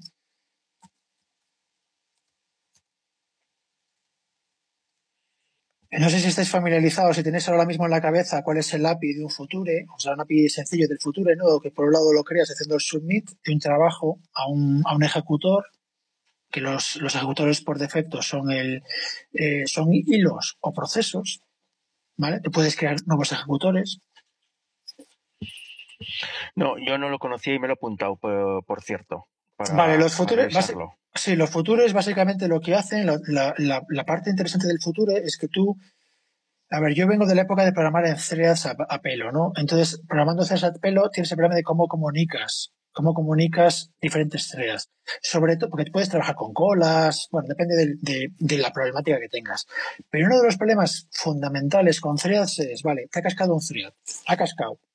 ¿A quién se lo notificas? ¿Cómo se lo notifica? ¿Cómo le das esa excepción? ¿Quién se entera? ¿Cómo se, no sé, cómo se mm, deshace todos los cambios a medio hacer? Eh, ¿Cómo se coordina, no? La ejecución de varios threads cuando uno falla, por ejemplo, ¿no? Entonces, yo, mi primer uso de futures, los futures básicamente lo que te ejecuta, lo que te encapsula es trabajos que tú delegas a otra cosa, que puede ser un hilo o un proceso, o lo que tú un ejecutor que tú crees, ¿vale?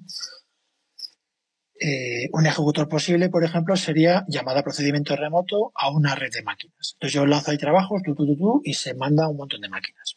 Y luego se recoge la, el resultado, ¿vale? Eso no te lo da Python, eso sería un ejecutor que tú creas, lo metes allí y el ejecutor ese, con que cumpla un API determinado, ya funciona con los futures y con toda la maquinaria de Python normal y corriente, ¿vale? Lo que hace eh, el ejecutor es, tú le pasas un trabajo y te devuelve un future. Ese future es un objeto en el que tú puedes consultar cuál ha sido el resultado del trabajo, incluyendo habido excepciones. ¿Vale? Y sobre ese future tú puedes hacer acciones, puedes esperar a que termine, o puedes tener un conjunto de futures, un montón de futures, es decir, trabajo que tú has mandado por ahí, no se sabe aquí, y puedes decirle, bueno, pues eh, de todos estos trabajos, dame el primero que termine. Y entonces te va dando los que van acabando y tú los vas procesando, pues lo que haga el futuro, ¿no? Vas procesando pues ese, esa terminación, ese cálculo que ha hecho, lo que sea, ¿no? La clave del asunto es qué ocurre cuando hay excepciones. Y esta es la, para mí la gran ventaja. Bueno, los futuros son bonitos y son elegantes, pero la gran ventaja para mí brutal es que cuando tú accedes a un future, si su hilo trasero que estaba calculando, hilo, proceso, lo que sea, falló con una excepción, esa excepción se transporta al future y tú la ves en el future. Cuando haces ese future te levanta la misma excepción. Una división por cero, lo que sea. ¿Ok? Que hace falta un poco de, un poco de base para, para seguir el, la conversación. No sé si está aquí más o menos se entiende. Esto en principio es API de futures. ¿Qué es un future y cómo funciona? ¿Vale? Un future es yo envío, yo pido que se haga un trabajo y el control de ese trabajo y el resultado se me entrega como un future.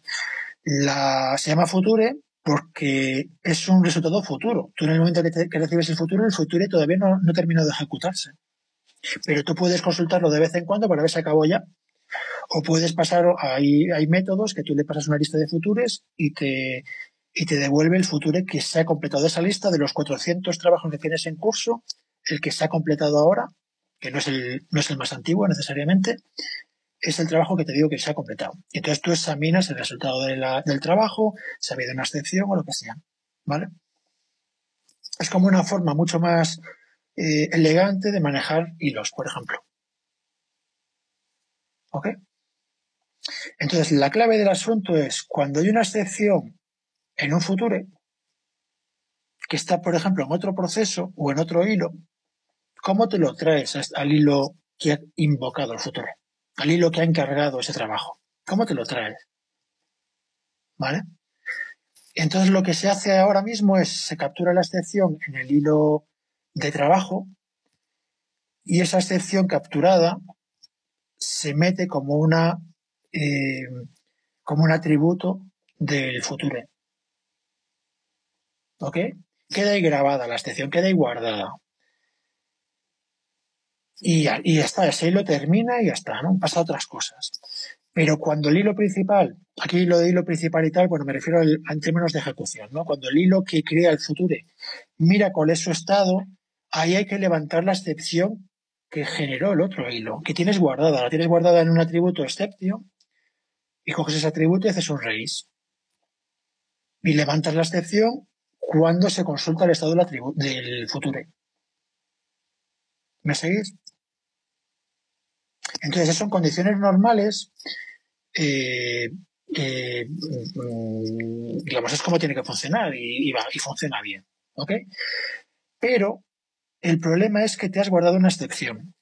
Y una excepción mantiene un montón de estado, incluyendo lo que comentaba antes de los frames y todas las variables locales, etcétera, ¿no? Entonces, ahora tienes, el problema que tienes es un ciclo, es decir, tú has levantado una excepción que hace referencia a un futuro y esa excepción la has guardado en el mismo futuro. Entonces acabas de crear un ciclo. Hasta aquí estoy describiendo un poco los antecedentes del bug y cuál es el problema. Es decir, acabas de crear un ciclo porque has guardado una excepción en un objeto y aparece en esa excepción. Has creado un ciclo. Entonces, lo que yo hago es, lo que yo hacía antes para rodear este problema era, cuando termino con ese future, en mi programa principal, cuando termino con el future, me voy a, su excepción guardada y le pongo excepción igual a none. Y entonces acabo de romper el ciclo. ¿Ok? Pero es algo explícito, es algo que tengo que hacer yo a mano, que tengo que hacer yo en mis programas y que la gente tiene que saber qué tiene que hacer. Si no, pues tiene memory leaks temporales, porque bueno, esos ciclos al final se acaban, se acaban limpiando eventualmente, ¿no? Pero pierdes, pierdes el, pierdes el control de cuándo se liberan objetos, etcétera. Y si, y si tu traceback, como, como se guarda todos los objetos de todos los frames relativos a ese traceback, como tengas ahí eh, objetos grandes, pues los objetos grandes están gastando memoria mientras el recolector de basuras de Python no decide que, bueno, que acumula ya mucha mierda y que, ya ha llegado el momento de hacer limpieza. ¿Vale? Entonces yo ahora, lo que hago hasta ahora, lo que hacía hasta ahora, era que explícitamente cuando terminaba con el future, tenga excepción o no, en, mi finally de mi código, en un finally que tengo por ahí, que se ejecuta siempre, obviamente, es un finally, pues hago eh, future.exception igual a none. Y entonces rompo ese ciclo. ¿Ok? Pero es algo que tengo que hacer yo en mi programa. Entonces, la clave del tema del bug y tal es decir, bueno, como esto es un bug de Python, lo considero un bug, ¿no? Está, está creando ciclos. Que tiene que ser el usuario el que los rompa. mm, eso como que no mola. Entonces, ¿cómo parchear Python? O sea, ¿qué, parche mandarles a Python para evitar eso? Que eso no ocurra, que no haya ciclos. Y ese ha sido el caballo de batalla de, bueno, yo este parche lo abrí ahí como hace un año, este error, o un año o dos, y, ha sido lo que os he estado diciendo estas semanas. Entonces, en este código, estoy buscando, estas pausas matan al...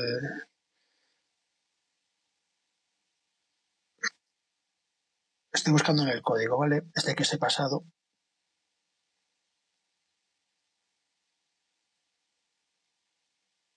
Vale, hay otra, hay otra función que nos interesa que es, espérate, voy a buscarla.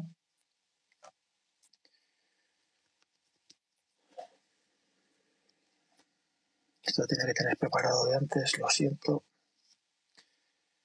El módulo CREAD, ¿vale?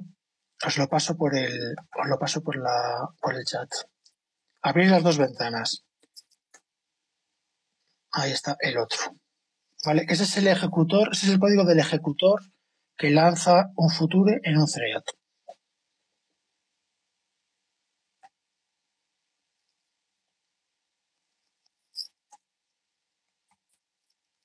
Entonces, si os vais a la línea 47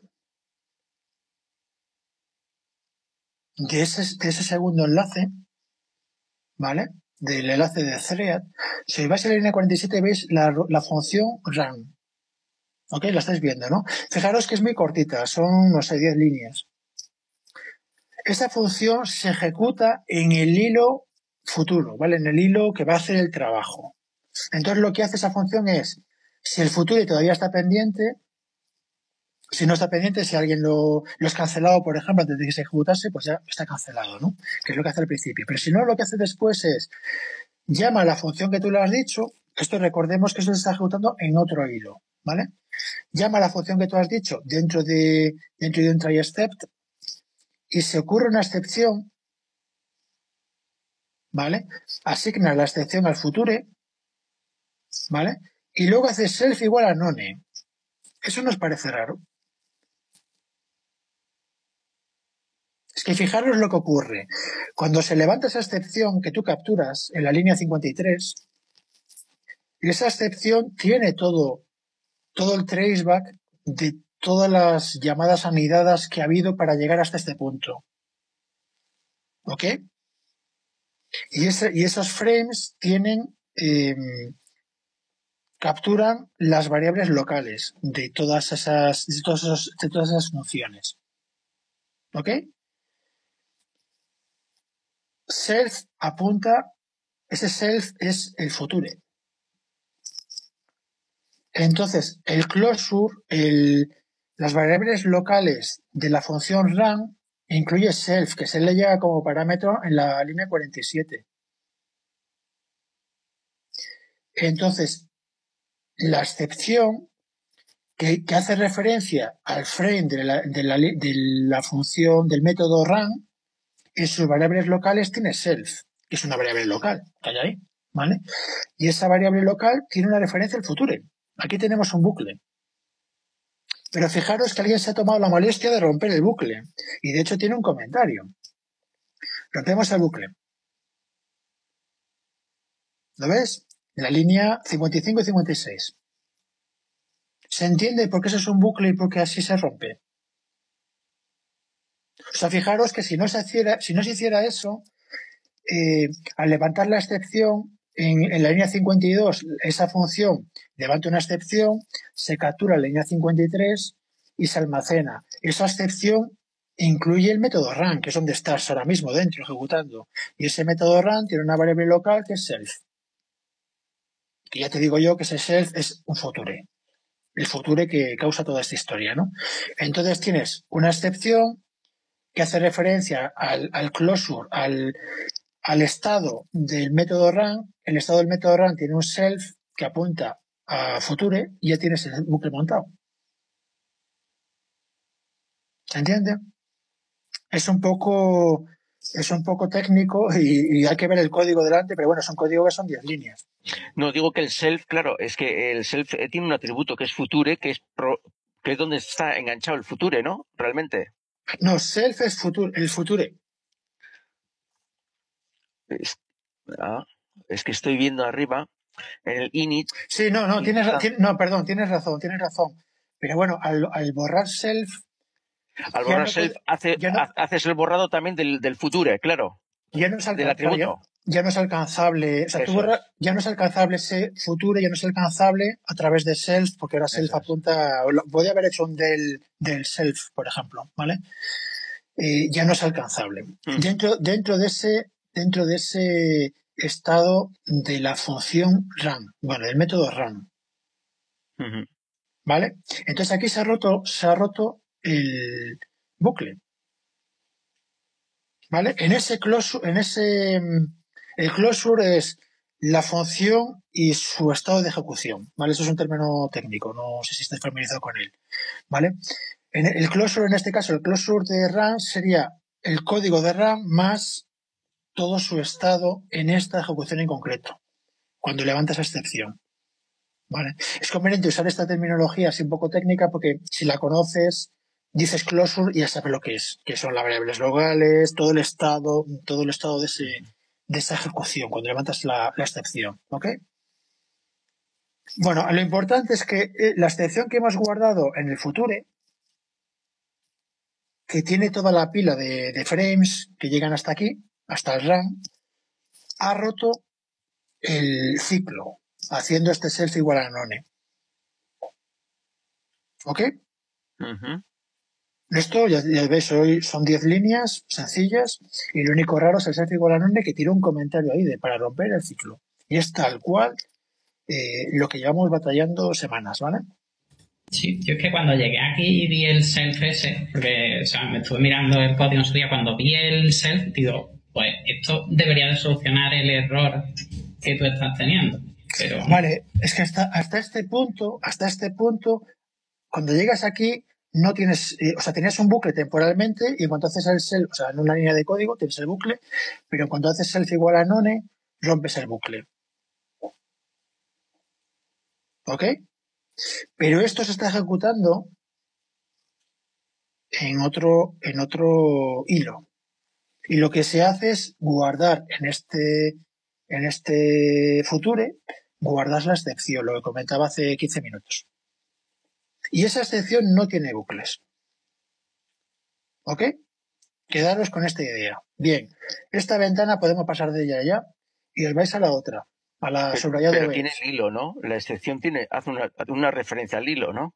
No, a ver, el hilo, el hilo es como si fuera un worker. Los hilos son workers, es decir, tú cuando defines el, el, el ejecutor, esto es contexto de, de futuros, ¿vale? Tú cuando creas el ejecutor, eh, un ejecutor de hilos, por ejemplo, o de procesos de hilos, eh, que es este caso, tú le dices cuántos hilos quieres. ¿Vale? Tú le dices, por ejemplo, yo quiero 10 hilos, depende de la CPU que tengas y, y lo que hagan los, lo que hagan los, los workers, ¿vale? Si, si están esperando por entrada o salida o si consumen CPU o lo que sea. Eso depende de tu proyecto. Pero básicamente, eh, ese ejecutor, cuando termina de ejecutar un future, su hilo vuelve al pool de workers que mira si hay más futures esperando a ser ejecutados y coge el siguiente. Eso es un, es un, es un pool de trabajadores, ¿vale? Vale, vale. Eso se gestiona en otro lado. Vale, es Pero- decir, que no tiene que morir el, el, el hilo. No, Vale. de hecho, de hecho no mueren. ¿eh? Ahí se lanza, eh, se devuelve al pool el- ese hilo. ¿Ok? Pero eso es un detalle de implementación de cómo funciona este, este ejecutor concreto. ¿Vale? Tú puedes crear el tuyo que haga cosas, como lo que comentaba antes de llamada a procedimiento remoto, yo qué sé. ¿Vale? Por, defe- por defecto Python, bueno, por defecto no, Python te incluye, la librería estándar te incluye dos ejecutores. El ejecutor de hilos, que es este, y otro ejecutor, que, que es el otro que en vez de llamarse Cereal, se llama Process, que está ahí en ese, en ese directorio, que es un ejecutor de eh, procesos. O sea, que te lanza un proceso que es mucho más pesado, pero dependiendo de lo que tenga que hacer ese, de lo que tenga. Por ejemplo, una utilidad evidente de un ejecutor de proceso es, sabéis que Python ahora mismo, eh, debido al GIL, solo permite que en un momento determinado haya un hilo en ejecución, en un momento determinado, ¿vale? Por culpa del GIL. Eh, permitiría sí que hubiera varios hilos si algún hilo eh, tiene trabajo que hacer que no usa Python. Por ejemplo, tú llamas a una librería para dibujar un gráfico. Esa librería está en C, no usa Python, tú le pasas los datos, pero ahora se pone a dibujar el gráfico y va a tardar una décima de segundo en dibujar el gráfico. Y durante esa décima de segundo, como no va a usar Python para nada, está ahí en, un módulo C, eh, puede liberar el GIL y que otro, que otro hilo utilice el GIL. Pero si tú programas en Python 100%, lo que hay que recordar es que si tú programas Python 100%, eh, en un momento dado solo hay un hilo funcionando, simplificando mucho las cosas, mm. ¿vale? Entonces, claro, si yo tengo Python 100%, pero tengo 16 cores, solo, solo uso uno. Entonces, una forma de solucionarlo es, bueno, pues tengo un, tengo un work, tengo un, un ejecutor que en vez de lanzar trabajos en hilos, lanza trabajos en procesos. Y entonces lanzo 16 procesos, uno para cada core, y les paso trabajo. Y entonces tengo procesos separados, cada uno usando un core. Solo puedo usar un core por el guild, pero cada uno son procesos distintos. Entonces, eh, tengo 16 procesos funcionando a la vez, estoy aprovechando la máquina. Evidentemente, usar, usar procesos tiene carga, mm. digamos sobrecarga, pero bueno, si yo le paso carga de trabajo importante, en plan, el gasto de comunicación es pequeño comparado con el gasto de, de cómputo, pues es rentable. ¿Vale? Y esto es un ejemplo de para qué puede servir un ejecutor de procesos. Dice, bueno, pues cuando tienes, eh, cuando quieres aprovechar mejor los cores y tu, y tu trabajo es pesado en CPU. ¿Vale? Mm. Pero bueno, estos ejecutores, todos los ejecutores son los que te da Python. Tú puedes crear el ejecutor que tú quieras, siempre que cumpla el API de Python. O sea, eso de si se hace Quack como un pato, es un pato. Bueno, pues si hace Quack como un ejecutor, que tiene un par de métodos, eh, es un ejecutor y que haga lo que le parezca. ¿Vale? En resumen, en el ejecutor de hilos, cuando se levanta una excepción y se graba esa excepción, se graba esa excepción sin ciclos, porque se rompe explícitamente aquí. ¿Ok? Hasta aquí. Vale. Bien, pasamos al otro, al otro, al otro código, ¿vale? Voy a buscar, voy a buscar dónde está la función que me interesa. Vale, línea 413, función result o result para los que no hablamos inglés. Result 413, ¿vale? Es una función, bueno, lo primero son comentarios, os lo podéis saltar. Y luego también mide 10 líneas, apenas. Y fijaros lo que hace aquí. Lo que hace aquí es ver si, la, si el, self-state es el estado del futuro, ¿vale? ¿Cómo está el futuro? Si se ha cancelado o ha terminado, hace lo que hace algo, devuelve valor. Pero si todavía no está ni cancelado ni cancelado, significa que está o en la cola, esperando que alguien se haga cargo de él, o está en ejecución. Y en ambos casos lo que hace es esperar, en la línea 435, esperar a que termine. ¿Vale? Porque estamos esperando por el resultado. Hemos llamado la función resultado, el método resultado. ¿Vale? O me espero a que esté. es lo que hace la línea 435. ¿Vale? Una vez que el resultado o ya estaba antes o, he esperado y ya lo tengo, ya lo tengo. O en un caso o en otro ya tengo el resultado, ¿no? Para bien o para mal. Y entonces se, se levanta una excepción si he cancelado o bien si ha terminado, llamo a la función getResult, con subrayados ahí delante, ¿no? Subrayado getResult. Pues hasta, hasta aquí se, ve bien, ¿no? Es decir, si tengo el resultado, lo doy. Y si no lo tengo, me espero. Y cuando lo tengo, lo doy. ¿Ok? Ahora nos vamos a subrayado, subrayado, getResult, que tengo que buscarlo. En la línea 387, que son cuatro líneas de código. Fijaros que todo esto, el código es bastante entendible. En getResult dice, si tengo una excepción, levanto la excepción con un raise. ¿Ok? Pero si no tengo una excepción, entonces tengo un resultado, entonces devuelvo el resultado. Es decir, si, la, si el futuro termina sin problemas, me devuelve el resultado. El resultado se ha asignado en otro sitio, no, no lo hemos visto, ¿vale? Pero me devuelve el resultado y ya está pero la madre del cordero es la línea de raise exception, que vuelve a levantar la excepción que le vino antes que ya vimos que no tenía bucles. Pero ahora la levanta aquí otra vez. ¿Ok? Y como he comentado antes, cuando, cuando estaba diciendo lo de los frames se pueden modificar, etcétera. Cuando tú levantas una excepción que habías generado antes, se añade al traceback original, se añade dónde está el race ahora, que es lo que he comentado hace dos horas, de que aparecían líneas duplicadas.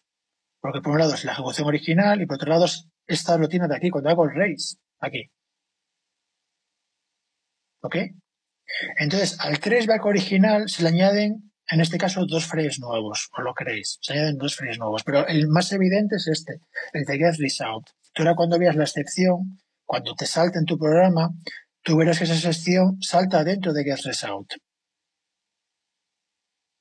Porque es donde, donde se hace el race. ¿Hasta aquí se entiende? Ese no es el problema, ¿no? Porque eso simplemente es, podrías lim- intentar limpiar ese frame de más que te monta y te quedaría más bonito, pero no solucionas el problema realmente. Estoy, estoy yendo pasito a pasito, Ah, pasito, ¿vale? pero ya estoy, ya estoy en el último minuto del asunto, ¿vale? Pero está bien lo que comentas, pero tiene un fallo que no te lo quiero decir todavía, ¿vale? Hasta, hasta de poner el dedo en el sitio. Entonces, fijaros, básicamente el problema es, yo tengo una excepción con una serie de frames que vienen de otro hilo. Esos frames ya están limpios, gracias al famoso self igual a none, ¿vale? Pero ahora esa excepción la levanto aquí y se añaden frames nuevos. Y en esta línea, en esta función getResult, está el self otra vez. Y aquí no se pone self igual a none. Ahí me aparece un ciclo. ¿Entendéis el problema cuál es? Yo cuando hago el raise, se coge la excepción original y se le añaden frames nuevos y se levanta la excepción. Esos frames nuevos son los frames que corresponden a, la posición en, ejecución de este raise.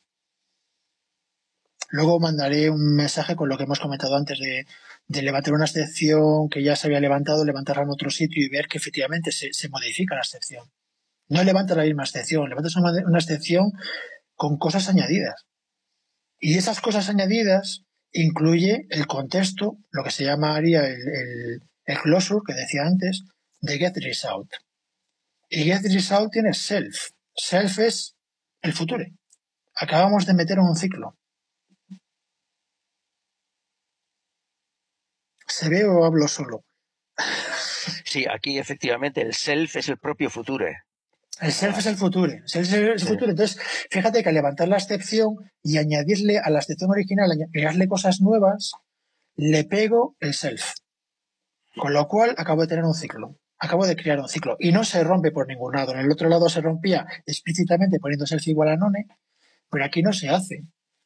Pero la, la, ¿y por qué no se hace? No puedes poner el raise self exception y luego poner self igual a none. claro. Porque la excepción salta antes y no se llega a ejecutar. Y no lo puedes poner antes porque entonces no no puedes hacer un self-exception. No puedes hacer un self-exception porque ya has, eh, porque has borrado el self. Guardarlo en una variable fuera del, del future de alguna forma. Lo que pasa es que ahí no controlo yo esa parte muy bien. Pero se entiende cuál es el problema. ¿Entendemos? Sí, sí, sí, yo sí lo entiendo, sí, sí. Yo veo caras escépticas. ¿eh? No sé si. Sí, yo estoy ahí intentándolo procesar. A ver, lo que tienes que pensar es que cuando haces el raise, generas una excepción con donde, donde está el raise. ¿Vale? Y en ese, y en ese, y en ese método está el self, que es lo que te crea el bucle. Fíjate que en el otro, es que la clave del asunto es que en el, en el módulo este que vimos antes, se tomaron la molestia de romper el, el bucle, pero aquí no se tomaron la molestia de romperlo, el ciclo.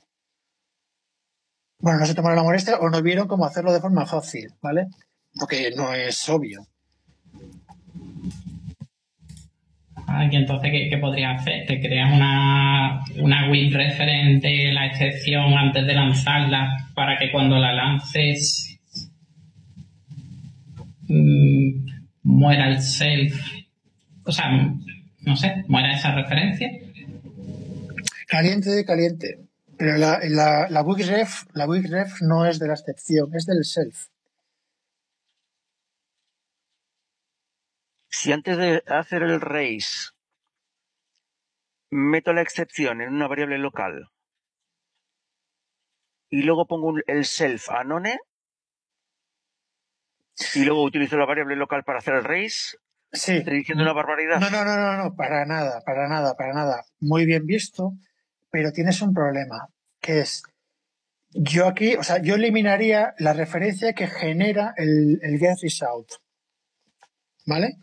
Pero primero no lo eliminas, porque esa variable, esa variable está en el closure de get result. O sea, aunque, aunque tú no le llames self, aunque le llames Sí, Pepe, claro, lo, lo mete de todas, todas. lo- la variable está ahí, se llama Pepe, ¿vale? Ah. Pero además tienes el problema de quién llama a getResult. Lo llamó una función que se llama result, que también tiene un self. O sea, su padre también tiene un self. Ah. Entonces, aunque te la cargases aquí, en vez de tener dos referencias extra, tendrías una, pero, pero también lo tienes. Y pero pero eh, ya vais captando el... Claro, ahora, a ver, yo esto me tiré horas dándole vueltas, ¿no? Eh, pero vais captando ya el concepto. O sea, está muy bien visto lo de decir, bueno, me fastidia el self, me lo cargo, pero no me lo puedo cargar antes porque lo necesito. Claro. Y si lo, me lo cargo después, no, no me lo cargo porque saca la excepción antes. No llega a ejecutarse el, el borrado, ¿no? En el otro caso funcionaba, en el, en el thread funcionaba, porque en el thread lo que hace es guardar la excepción, pero luego el programa sigue ejecutándose. Simplemente a, a capturar la excepción y la guarda. Pero luego el programa sigue. Entonces, en eso de seguir, aprovecha para hacer limpieza. Es el self igual a none. Pero ese self igual a none no lo puedo hacer antes, lo tengo que hacer después. ¿Vale? Pero aquí no puedo, porque aquí en cuanto salta la excepción, se termina ahí la ejecución de este, de este hilo. Y si lo meto en una variable, yo que sé, pongo a igual a self exception y luego pongo eh, self igual a none, tengo a en el closure de este, de este, de esta, de este método. Con lo cual, en el traceback aparece a y tiene una referencia a, a la excepción, al traceback. Pero, pero casi lo tienes. Casi. El propio objeto que está guardado en excepción, el traceback, ¿tiene algo? ¿Tiene algo que, que se pueda intervenir? ¿Tiene algún algún método que se dispare cuando lo captures en el origen? Eh, a ver, se llama un método, cuando salta una excepción en un future, se llama un método set exception, que fue el que vimos antes, el que hace el self igual a none. Ese método eh, hace la asignación al futuro, etcétera, y podría hacer más cosas. Podría, no sé, eh, guardarlo en un log o lo que sea, ¿no? Pero, a ver, está, estáis cerca, ¿eh? Realmente os veo bastante, os veo bastante encaminados. Os falta, eh, pues, no sé, haber vivido semanas con este problema. La pero vais muy bien, vais muy bien. Una cosa, una cosa. Y si tú la esto, no sé si es una locura. Si la esa la lanzas dentro de un try y tienes un final y que se lo cargue, pues eso es una barbaridad. Esa es una opción. Una, una opción es hacer un try finally y en el finally poner self igual a none. Eso, mira, está muy bien visto. Hacer self igual a none en el try. Y es una de las opciones que estoy barajando para arreglarlo. ¿Vale? El único problema que le veo, pero es un problema relativo, es que hay que hacerlo en varios sitios, ¿vale? Porque aquí, se- aquí me cargo la referencia del self, me lo cargo en get result, pero luego también le llama result. Y entonces habría que hacer también en result, también hacer un finally y cargártelo, ¿vale? Pero es una de las, es una de las posibilidades. Es decir, o sea, el tema es cómo ejecuto código después, cómo ejecuto código en este, en este objeto después de que se levante una excepción. Esa es la, esa es la madre del cordero, ¿no? Y una opción es con un finally, efectivamente. Muy bien visto. Es una de las opciones que barajo, una de las posibilidades. Hay otra posibilidad, que es que es la que tengo ahora mismo, porque como muy sencillita y, me toca mínimo código, que es si, self, en vez de, fue, de ser una referencia al futuro, fuera una referencia débil al futuro, una referencia débil, una wikiref, ¿vale? Entonces, aunque quedase capturada en, el, en, el, en la excepción, no me generaría un ciclo, porque las referencias débiles no generan ciclos.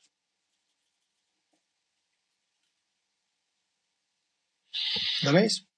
Ahí ya me has pillado a mí con las referencias débiles. Define referencia débil. A ver, hay un módulo en Python llamado me suena, a mí me suena. muy útil, muy interesante. Una WIREF, vamos a ver, en Python canónico, eh, el normal, eh, trabaja con contador de referencias, ¿no? Cada vez que cuando creas objetos, los copias, los mueves, los asignas a varios y tal, pues se incrementan y se, y se eliminan referencias a un objeto. Cuando su contador de referencias se van contando referencias.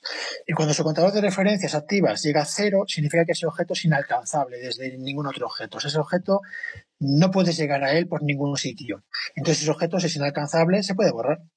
Y es como funciona básicamente la recogida de basuras en Python, la, digamos, la recogida de basuras tradicional, ¿vale? Contador de referencias. Esto es informática básica, para quien haya estudiado informática de verdad, ¿no? Reglada. Eh, el problema que tienen los contadores de referencias es que no gestionan los ciclos. Espera, me he perdido de por qué estoy hablando de esto. Estás explicando Wikref. Ah, vale, las Wikref.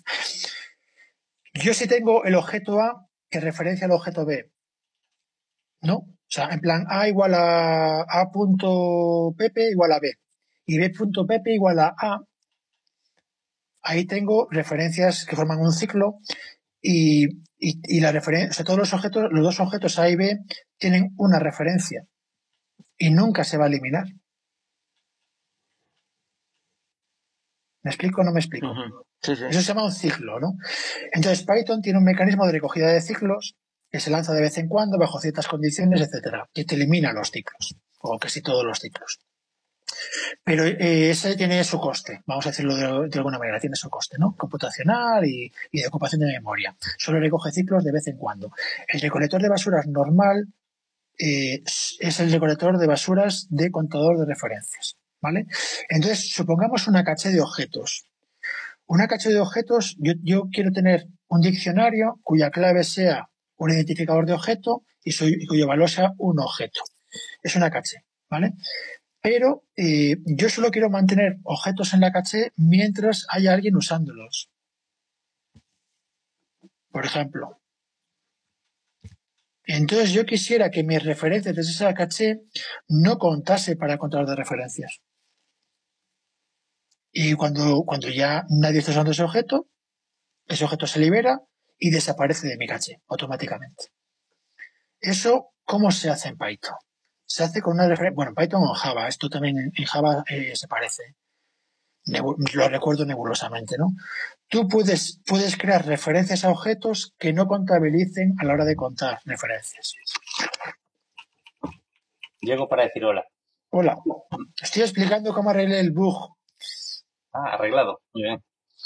Sí, falta, falta ver cómo hacerlo de la mejor manera posible, pero digamos que ya está localizado el problema y, solucionado. Falta hacerlo elegante. Entonces, a ver, ¿dónde voy yo? A mí me, a mí, a mí me interesa, me interesa em, tener referencias a objetos, pero que esos objetos, esas referencias no me mantengan los objetos pillados. El objeto, o sea, lo, evidente es una cache. No sé si me explico. Entonces, eso en Python, no sé, claro, si no lo habéis manejado nunca, es una cosa esotérica que no está muy claro cómo funciona, etcétera. Hay un módulo llamado WeakRef, o sea, WEAC, con W y K, WeakRef, echarle un vistazo después, mira, ya os lleváis algo para, para mirar, que define cómo hacer referencias débiles, por un lado, y luego te da algunas estructuras sencillas, básicamente diccionarios, alguna cosa más, para, por ejemplo, tener eso, un diccionario cuyas claves se puedan liberar o, cuyas, o cuyos valores se pueden liberar, ¿vale? Por ejemplo, para hacer eso, una caché. Entonces, pero el hecho es que tú puedes crear una web ref, una referencia débil a casi cualquier objeto. No todos son compatibles y te da una excepción si lo intentas, pero muchos objetos incluyendo, bueno, muchos objetos, eh, le puedes crear una referencia débil que no, que no contabiliza a la hora de crear ciclos. Y básicamente funciona de la manera siguiente. Si las únicas referencias que hay en un objeto son referencias débiles, si solo quedan ellas, nada más, ese objeto se puede liberar. Y la referencia débil, si intentas usarla, te da un error. De que ese objeto ya no existe, ha desaparecido. ¿Vale?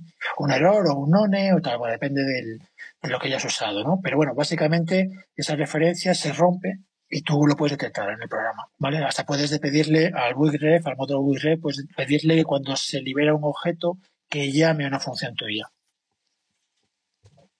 Por ejemplo, eso, para hacer recogida de basuras.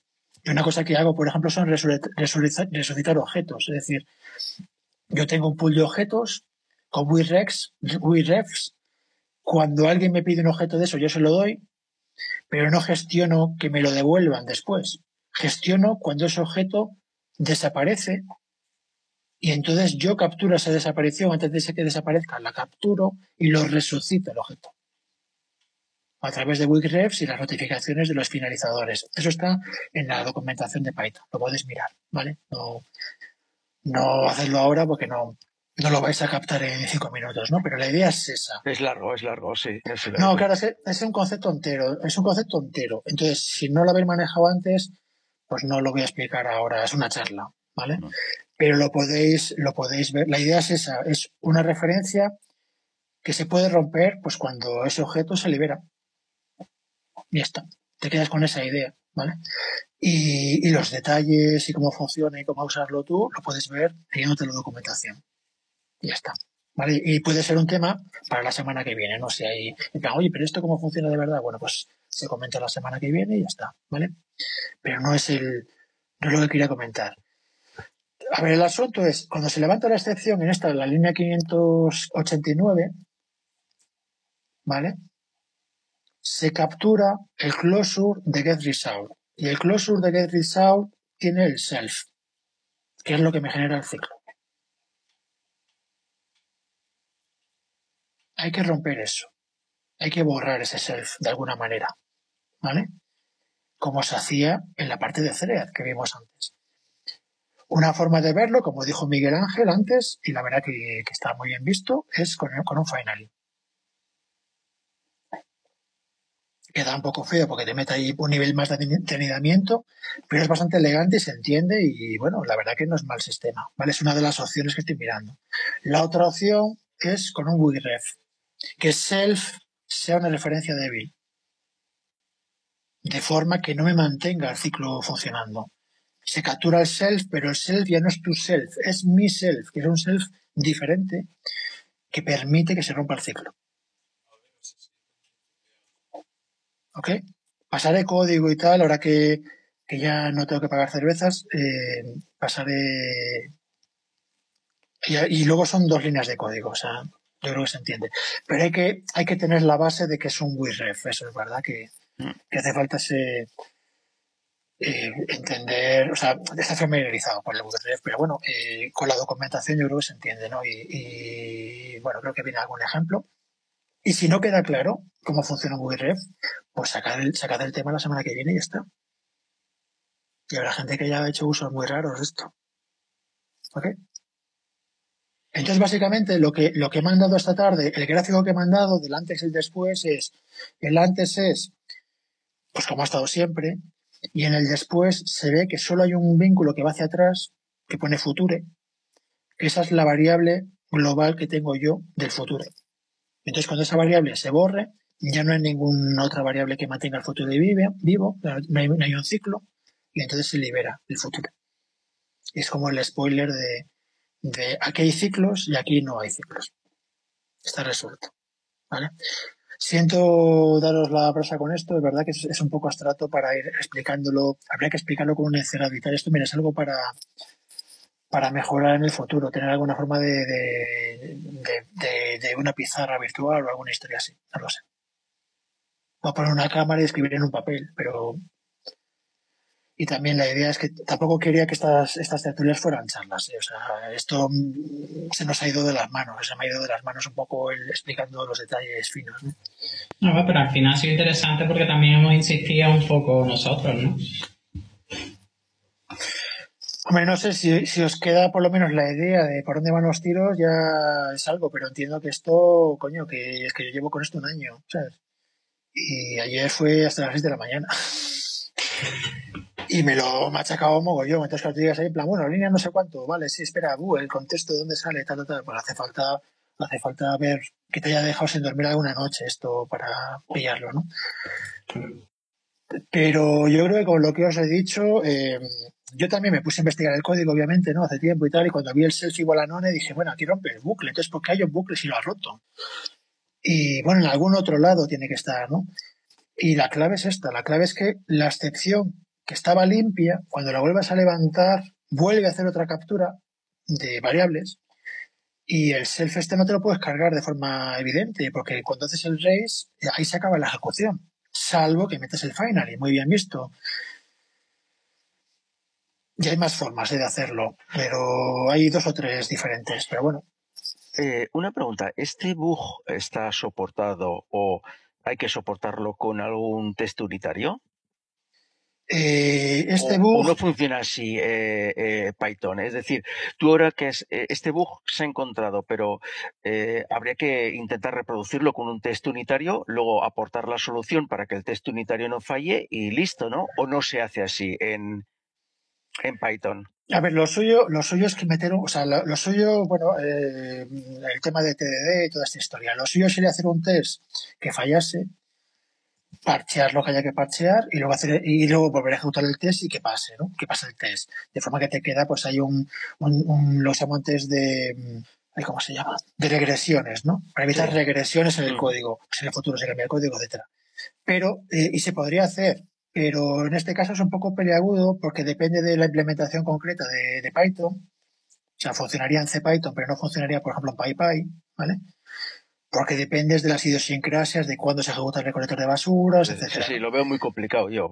Claro, entonces, em, eh, en principio se podría hacer, pero no es, eh, sería frágil, ¿vale?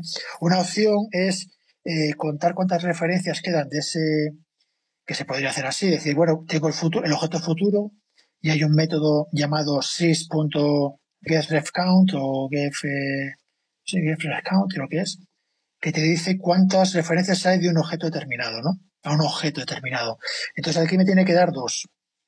Una referencia es la que tengo yo y otra referencia es la del parámetro que le he pasado a getRefCount.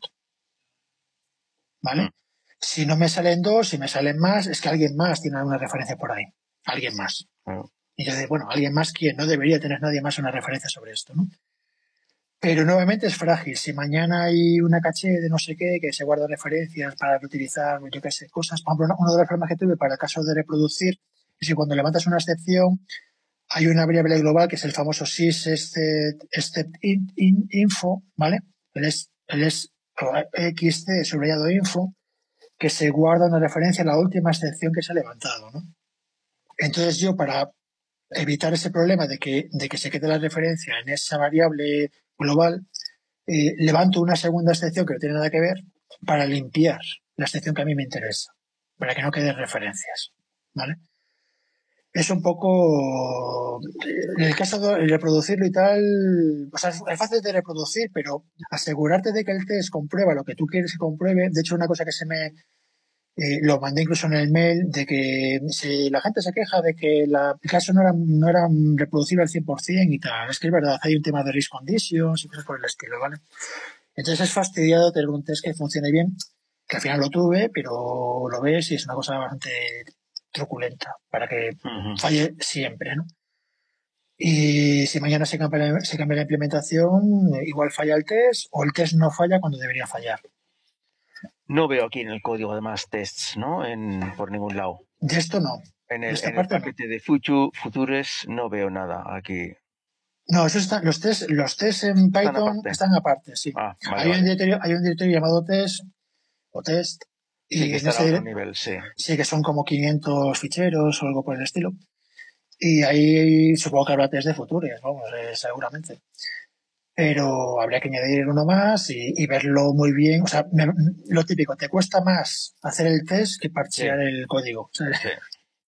Pero de claro, de cara a que te lo integren y que no sé qué, y la documentación y no sé qué, eso. Yo por eso lo comentaba en otra charla anterior, que lo de contribuir a código abierto, eh, que no es tan trivial como mando un pull request y ya está, ¿no? O sea, tiene muchos costes eh, fastidiados. Una, una pregunta, mm, hablando sobre los test, que es lo que iba a preguntar ahora. Eh, nosotros podemos mirar a ver si dentro del de vector de basura queda queda porquería o no queda porquería. Lo que pasa es que para saber si queda porquería o no, yo el test que hice no era un test como tal, sino simplemente ejecutaba el código y cuando, cuando terminaba el código miraba si, si había en el recolector de basura cosas. Porque si lo metía dentro de una función para testear, el recolector de basura tenía la porquería de la función. ¿Hay alguna forma de yo decir, eh, solamente cógeme mm, o sea, o dame las referencias del recolector de basura de dentro de esta función. No sé si me explico. Sí, te explicas, pero no. La respuesta es no. No hay, ¿no? Vale. No, de forma simple no. O sea, hay un, hay un objeto, hay un, un atributo del, del, del, recolector de basuras, del módulo recolector de basuras, hay un atributo que se llama garbage, que tú puedes hacer, bueno, está, está eh, se ve cómo se usa en el, en el ejemplo del bug, ¿vale? Que se ve ahí un plan sabe save all y luego se hace un gc collect y luego se mira gc.garbage, ¿vale? El, el, grabar todo significa que cuando limpias objetos, guárdatelos para examinarlos y los va a guardar en garbage, que al principio es, es eh, corsete corsete, es una lista vacía, ¿vale? Pero cuando encuentre, cuando recoja basura de ciclos, te los va a meter, te va a meter ahí los objetos, te los va a meter ahí. Porque yo le he dicho el sabeal o no sé qué, bueno, está en, está en el, bug, ¿no? En el enlace del bug. Entonces ahí, con el sabeal o como se llame, eh, le digo que se guarden los objetos. Luego cuando examino el GC Garbage, veo los objetos. Y en medio solicito una recogida de basuras, que es el gc.collect. Cuando haces un gc.collect es un, es un para el mundo y revísalo todo. ¿Vale? Y ahí es cuando se pone a revisar ciclos sin esperar a que sea automático. Tú en un programa normal podrías activar el Sabeol y de vez en cuando ir mirando el garbage. ¿Vale? Y si te aparecen, si te aparecen objetos en garbage, significa que el recolector de basuras de ciclos ha recogido ciclos. O sea, tienes ciclos en tu programa. Pero, y ahí tienes los objetos. Entonces los objetos puedes examinarlos tú, examinarlos, mirarlos, qué enlaza con qué, tal. Eso ya es investigación forense de, cómo funciona tu programa, ¿vale? Y por supuesto van a salir mogollón de objetos que tú no sabes ni lo que son, porque son objetos del sistema, etcétera. Ahí tienes que, ahí la experiencia se nota, ¿vale? De, investigar eso. Pero en principio sí, no le puedes decir qué objetos ha generado una función, etcétera, pero sí que puedes, por ejemplo, antes de llamar a la función, limpiar el garbage, esa lista de objetos capturados, limpiarla, llamar a la función, solicitar una recogida de basuras y mirar el garbage. Entonces lo que te va a salir en el garbage es lo que ha eh, los ciclos que ha generado esa función. Lo que ocurre, y todo es muy jodido, es que el sistema de test puede estar probando varios tests en paralelo. ¿Sabes? Imagínate que prueba test, eh, pues eh, con, tienes cuatro cores, pues cuatro test en paralelo, pim, pim, pim, pim, pim, pim, pim. Y claro, el recolector de basuras es global.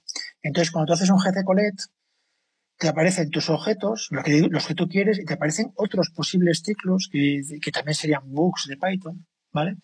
Otros posibles ciclos por ahí eh, de otros tests que se están ejecutando en paralelo. Y a veces te salen, a veces no te salen. Claro, es un race condition, ¿vale? Aunque si te salen ciclos, en principio son, son más bugs a investigar de otros módulos. ¿Vale? A lo mejor no sale ninguno, ¿eh? O sea, eh, no ocurren, no lo sé, ¿no? De hecho, hay un, hay un modo, eh, cuando ejecutas los tests, hay un modo que cuando termina la ejecución de test, te hace una recogida de basuras final, cuando termina con todos los tests, y te dice cómo están los objetos, ¿no? Entonces, si tú ves que, que quedan objetos por destruir, dices, coño, pues hay, hay, hay algún leak en algún lado. Eh, hoy se nos está haciendo tarde, ¿eh? No sé si queréis seguir un minuto más o alguien tiene algo que decir o... Yo os voy a tener que dejar, ¿eh? Sí, es un poco tarde. me tengo que poner a hacer la cena para todos aquí. Ok. Me toca a mí. Bueno, pues nos vemos la semana que viene si te va bien. Perfecto. Hasta Venga, luego. hasta luego. Hasta luego, buenas noches. Miraco, ¿tú estás grabando o algo así?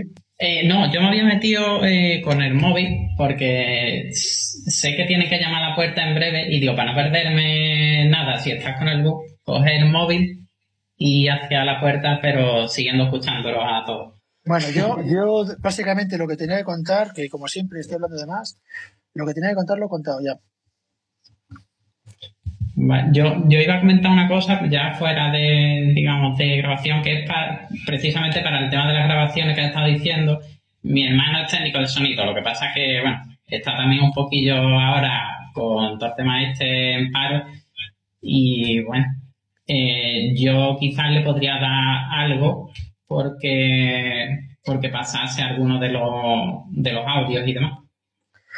Hombre, se puede hacer la prueba, lo que pasa es que depender, depender de voluntarios y tal, que no están metidos en el ajo, ¿no? Porque si es un programador en Claro. Python que le mola y que contribuye y tal, pero si es algo que te hace por favor y, y mañana tiene curro o no le va bien o, o lo hace una vez o lo hace una vez y luego es un marrón. O sea, estos son dos horas y pico de sonido.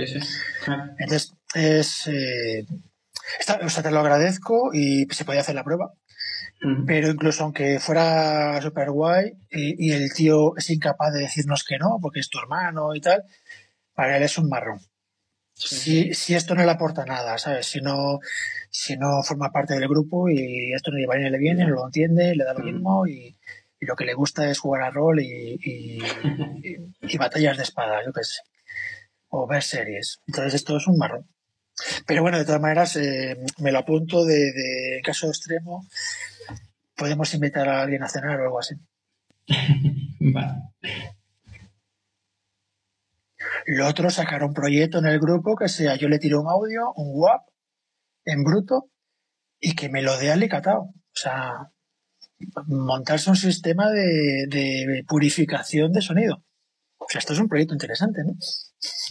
Sí. Lo que pasa es que hay que saber un poquito de sonido para saber qué es lo que.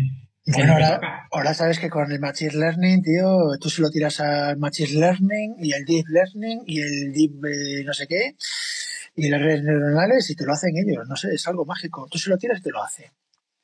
Ya. El otro día, no es coña, hace, hace como un mes, o bueno, hace, hace unas semanas, eh, un tío publicó un módulo que tú le pasas un sonido y te quita los, eh, mm, te los elimina, tío. Sí, creo, creo que vi la noticia por ahí. Dices, bueno, no sé qué tal funcionará, pero bueno, hay Yo cosas. Estuve, pro- estuve probando uno que fue muy chulo. Eh, busco la referencia, que te descompone en pistas, tío. O sea, te separa la voz, instrumental, acústica. Es flipante. Es algo Sí. nuevo, es flipante.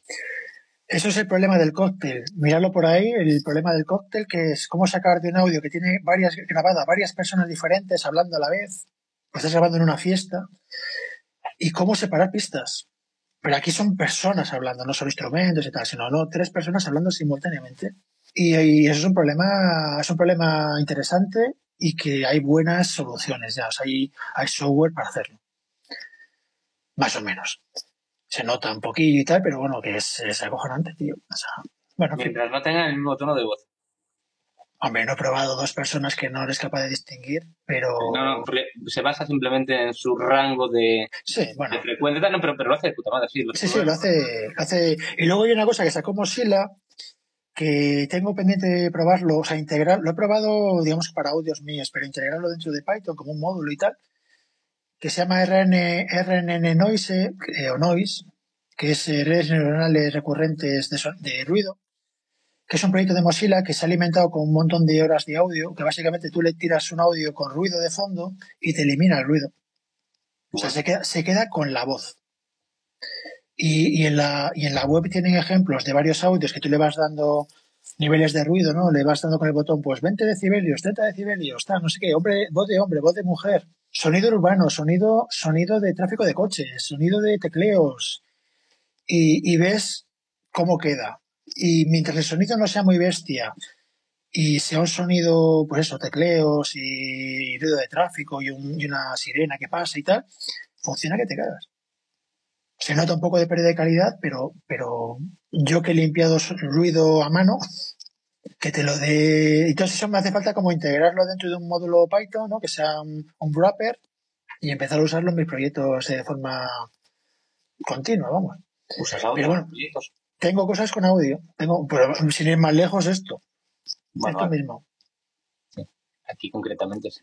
No, esto, muchas cosas que hago son, la mitad de mi tiempo son hobbies y tal. Y investigación para futuros proyectos. Yo soy freelance y muchas veces pues vas añadiendo herramientas a tu, a tu cajón de herramientas, a tu caja, eh, caja de herramientas y alguien te dice, oye, pues me haría falta no sé qué. Oye, pues eso lo estoy viendo en verano por mi cuenta, lo estoy viendo no sé qué, ¿no? Pero bueno, en fin, nos estamos yendo de tema nuevamente y es bastante tarde. Si queréis lo dejamos por aquí, a menos que alguien, los que han llegado últimos quieran decir algo. ¿Qué, perdón? eh, pregunta rápida solo. Eh, cuando llegué estabais hablando de lo del bug, ya me puse al día con lo que mandaste por correo, me leí, me vi las tal, etcétera. ¿De alguna otra cosa interesante hablasteis durante la de hoy?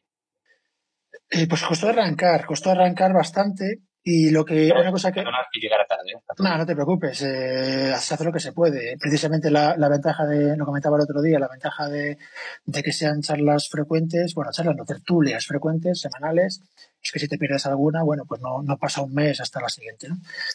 Eh, una cosa que yo hice, que recuerdo ahora, eh, me repasé algunas erratas de que cosas que comenté yo de la semana pasada, que estaban mal dichas. O sea, había comentado cosas como que una variable local no se puede modificar, sino si no es el propio, la propia rutina.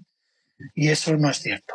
Eh, se puede hacer de forma truculenta, pero técnicamente se puede. Entonces tu programa, si tiene que ser compatible 100% con Python, dice, bueno, es que ningún programa real hace eso. Y dice, bueno, Pero se puede. pero yo, yo dije que no se podía. Bueno, pues se puede. Y otra cosa que dije que no se podía es modificar el traceback de una excepción, y sí que se puede. Se puede modificar el traceback y las variables locales y tal, que ha sido la madre del cordero para, para lo de arreglar el bug, ¿vale? Uno de los mecanismos que no, que hay varios para arreglarlo, que es algo que he comentado, ¿no? Que, que ahora que se entiende perfectamente, entiendo perfectamente cuál es el problema, hay varias formas distintas de arreglarlo, ¿no? Y e incluso Miguel Ángel, que ya se ha ido, comentó una forma concreta con Finally, que es una forma, una de las formas posibles, que, que bueno, es una forma elegante de hacerlo, ¿vale? Y ahora queda, queda pues darle una pensada cuál es la más guay, y mandarla y luego pues perseguir a la gente para que te hagan el peer review, darles por culo, que te digan que no ven cuál es el problema, convencerles y tal. Que es los costes del open source. Yo ya lo tengo arreglado. Yo era pegarte para que, para que se integre, tío. Puede ser. Yo tengo proyectos que no he conseguido que se integren mis parches. No, no hay manera. Pero bueno. eh, Muy bien. Pues nada, era eso, por si me había perdido algo y tenía algo que echar una ojeada que valiera la pena. No, una cosa que dije, he comentado a nivel de conceptos, de claro, porque esto es un tema bastante esotérico, ¿no? Entonces, eh, he hecho algunos comentarios en plan, fíjate que si tú capturas una sección y luego la levantas en otro lado, esa sección se le añaden cosas, y eso, claro, contado así de palabra, como que no lo visualizas, ¿no? Yo es que me mm, llevo meses con esto en la cabeza, ¿no? Eh, y ayer estuve hasta las tantas, pero, pero claro, así de frío, en plan, eh, bueno, me lo creo, pero mm, no sé, y después hace falta como una pantalla, ¿no? Para, para verlo, ¿no? Y entonces una cosa que he dicho que haría, que bueno, ya no sé cuándo, mañana, pasado, eh, es mandar un mail con un par de cosas de las que comenté, así de concepto, de concepto básico, y mandar algún ejemplo de código de, de eso, de cinco líneas de código para ver el concepto, ¿no? Como decían en, en Airbag, ¿no? Y como pasa con el, con el tema de los WAGREF, ¿no? Las referencias débiles, que, que el hombre este, no me acuerdo cómo se llama, no me acuerdo, que decía que no, que sabe que le suenan, pero que no las haya usado y tal. Entonces, claro, si yo uso eso para solucionar el problema, pues claro, tienes que explicar dónde vienen, o, o decir, bueno, pues mira, tío, macho, o sea, eh, añádelo a tu, añádelo a tu caja de herramientas, que algún día te valdrá para algo. Sí, no, yo me lo vi en algún momento, pero es que aún no, en ningún proyecto me hicieron falta para nada, sinceramente. Yo lo, yo lo uso constantemente, tío, o sea, Yo la, yo la probé el otro día porque se habló en una de, de las tertulias y lo probé para saber lo que era. exactamente. O sea, lo pruebas porque lo conozcas porque el día que te haga falta sabes dónde está y para qué se usa. Claro. En mi código tú trabajas más con temas de memoria, de, ¿sabes? Te hace más falta seguramente utilizarlas, pero claro, al final lo mío son consultas a un servidor con cuatro datos y cuatro de vuelta, o sea, poca situación tengo donde poder usar una web rápido, realmente. Aunque Eso- seguramente tengamos por debajo un montón de errores y un montón de memoria que estamos ahí desperdiciando. O No, cada llamada se ejecuta, se empieza y se acaba, ¿sabes? Es que no tiene... Sí, no sí, no, no tiene por qué haber, pro- o sea, que coño, que esto es una cosa que te da el lenguaje que, que, No, no, correcto. veces te, A ver, te eso viene de más puta madre. Cuando haces scripts de escritorio, scripts de consola, tal, donde estás ejecutando constantemente y, oye, puedes tener que medir la memoria, entonces te interesa... Mira, no te- Te pongo un ejemplo, un ejemplo trivial de lo vuestro, ¿vale? De páginas Sí. web. Tú imagínate, tú ahora mismo, te pongo un ejemplo, ¿eh? Un ejemplo a abuela pluma, ¿vale? Sí. Tú imagínate que tú estás haciendo eh, eh, streaming de, a ver, a ver, pá- pá- página web o algo así, ¿no? Te hacen, pa- te hacen peticiones para página web. Esas peticiones son pesadas, ¿vale? Generarlas son pesadas. Pero se hacen muchas peticiones a los mismos objetos siempre, ¿vale? Y hay que regenerarlos, no, no son estáticos, ese- el resultado no es estático, pero tú lo que no quieres es solapar peticiones al mismo objeto cuando se está generando el resultado. Supongamos que alguien te pide el index, ¿vale? Te pide el index de tu web y ese index hay que calcularlo, ¿vale? Tú lo que no quieres es, si hay una segunda petición de index, volver a hacer los cálculos mientras todavía están procesando lo- los cálculos anteriores. Tú quieres como que, entre comillas, bloquear el index y, y un nuevo acceso al index que se quede esperando por el resultado del index anterior. Entiendo a dónde quieres llegar, pero no. bueno, pero eso, que sería factible, pero ahí también estarías trabajando también con la parte del servidor ya. En este caso, siempre está servido en un principio con Nginx seguramente con una caché que ya se encarga. bueno, a ver, Si, si, Ah. si tienes un servidor para esa optimización, sí, ahí sí te, tendría. bueno, a ver, claro, estoy poniendo un caso que dice, no, pero lo resuelvo metiéndole la memoria. Venga, va, pero no estamos hablando de eso. Estamos hablando de, de cómo lo haces en Python. ¿Dónde se podría usar? Sí, vale. Claro, ¿dónde se podría usar? Entonces, por ejemplo, una, una opción sencilla es tener un diccionario, Lo veo más, por ejemplo, cuando test microservicios. ¿Ves? Ahí sí lo veo útil. bueno, para lo que quieras. Tienes un diccionario y ese diccionario, sus claves son URLs y sus valores son son un método de resultado. Resultado. Un objeto tuyo que se llama resultado, ¿vale? Ese resultado puede estar en cálculo, que es un future, puede ser un future, ¿vale? Puede estar en cálculo o puede estar ya, el resultado ya se ha completado, ¿vale? Entonces, yo lo que quiero es lo siguiente. Cuando me llega una petición, consultar en el diccionario de, de objetos, vamos a decir, de peticiones en curso, ahora mismo, ¿no? Si esa URL ya aparece, porque alguien la está procesando, entonces me voy a su objeto resultado y me quedo esperando en él el resultado. Y Sí. cuando se, cuando se termine de calcular, aparece el resultado allí. Y si hay 150 hilos esperando en ese objeto resultado, 150 hilos esperando en el objeto resultado. Una vez, o sea, te entendí, te Ningún- entendí perfectamente. Te entendí perfectamente. Y, y si no hay, si esa URL que me han pedido a mí, esa URL, no hay ningún objeto ahí, pues lo La añado, eliminas. lo, añ- lo añado- no, no, lo añado yo. Ujú. Quiero un objeto resultado, se lo añado allí, paf. Y ahora hago el cálculo, tuk, tuk, tuk, tuk, tuk, y luego se lo asigno al objeto resultado y me olvido. ¿Vale? ¿Quién gestiona ahora el ciclo de vida de ese diccionario? ¿Cómo libero, cómo libero esas URLs cuando no hay nadie esperando por ellas? Y básicamente tú querías liberarlas cuando no hay ningún objeto, cuando no hay nadie esperando por un resultado. Cuando, na- cuando nadie espera un resultado, nadie está eso, pendiente de él. pero eso es más de la capa del servidor ya. Entonces, en este caso, Sí, sí, sí, claro. claro, me refiero, por ejemplo, eso estaría bien, con- o sea, o al menos verlo, cómo lo incorporan, por ejemplo, yo que sé, Flask o Django, que son los que utilizo, ¿sabes? Cómo lo incorporan internamente las peticiones. Pero que yo sepa, a través de WSGI lo que hacen son inicio y fin del... Sí, pero bueno, pero no te, no. cen- pero no te centres en... en- Sí, no, no, correcto. en- Eh, te entendí, te entendí. Sí. o sea, en la, la idea de para qué puede servir eso. Claro, No, no. Yo, ahí, yo ahí lo veo útil, por ejemplo, si tengo que hacer una petición que dure a lo mejor varios segundos por- y no la quiera hacer a lo mejor asíncrona y la quiera devolver.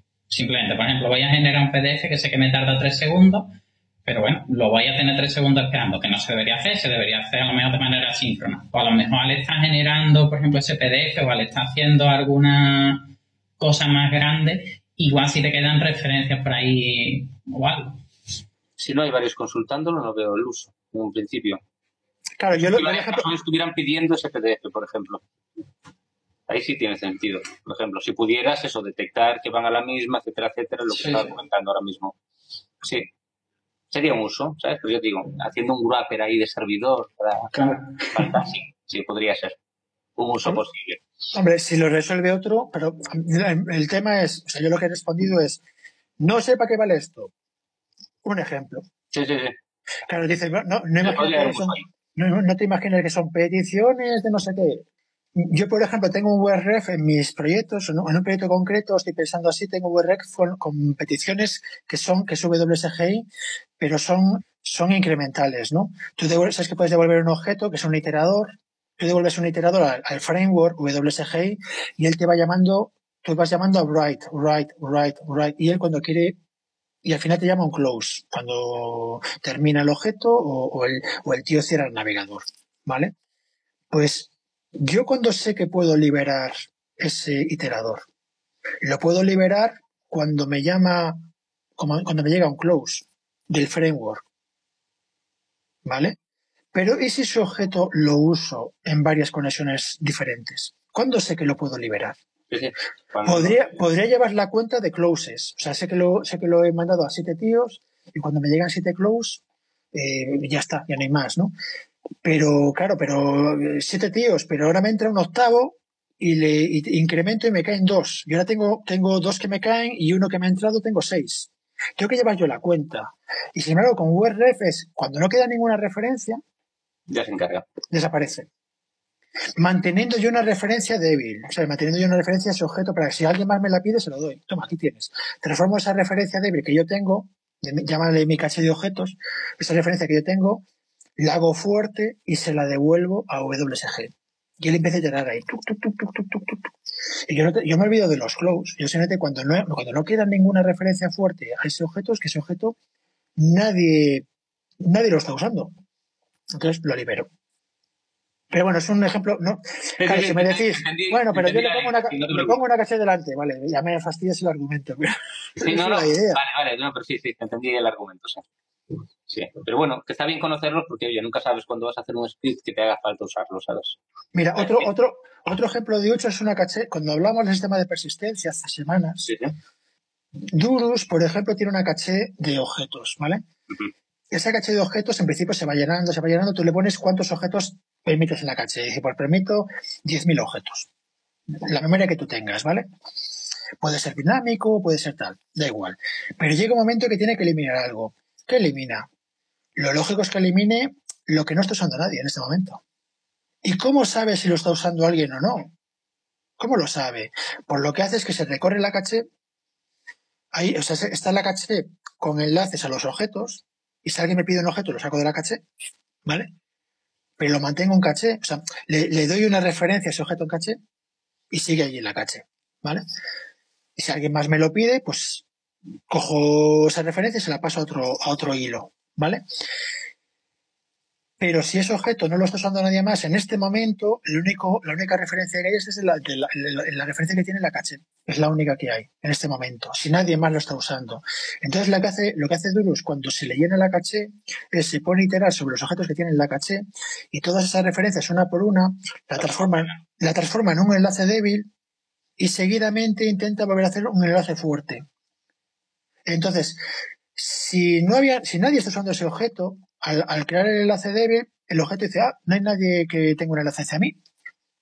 Me lo cargo, destruyo el objeto. Y entonces cuando intenta crear el enlace fuerte, falla porque ese objeto se ha liberado.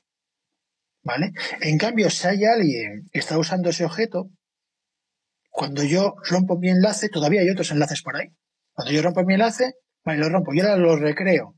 Sigue ahí el objeto, coño, sigue aquí.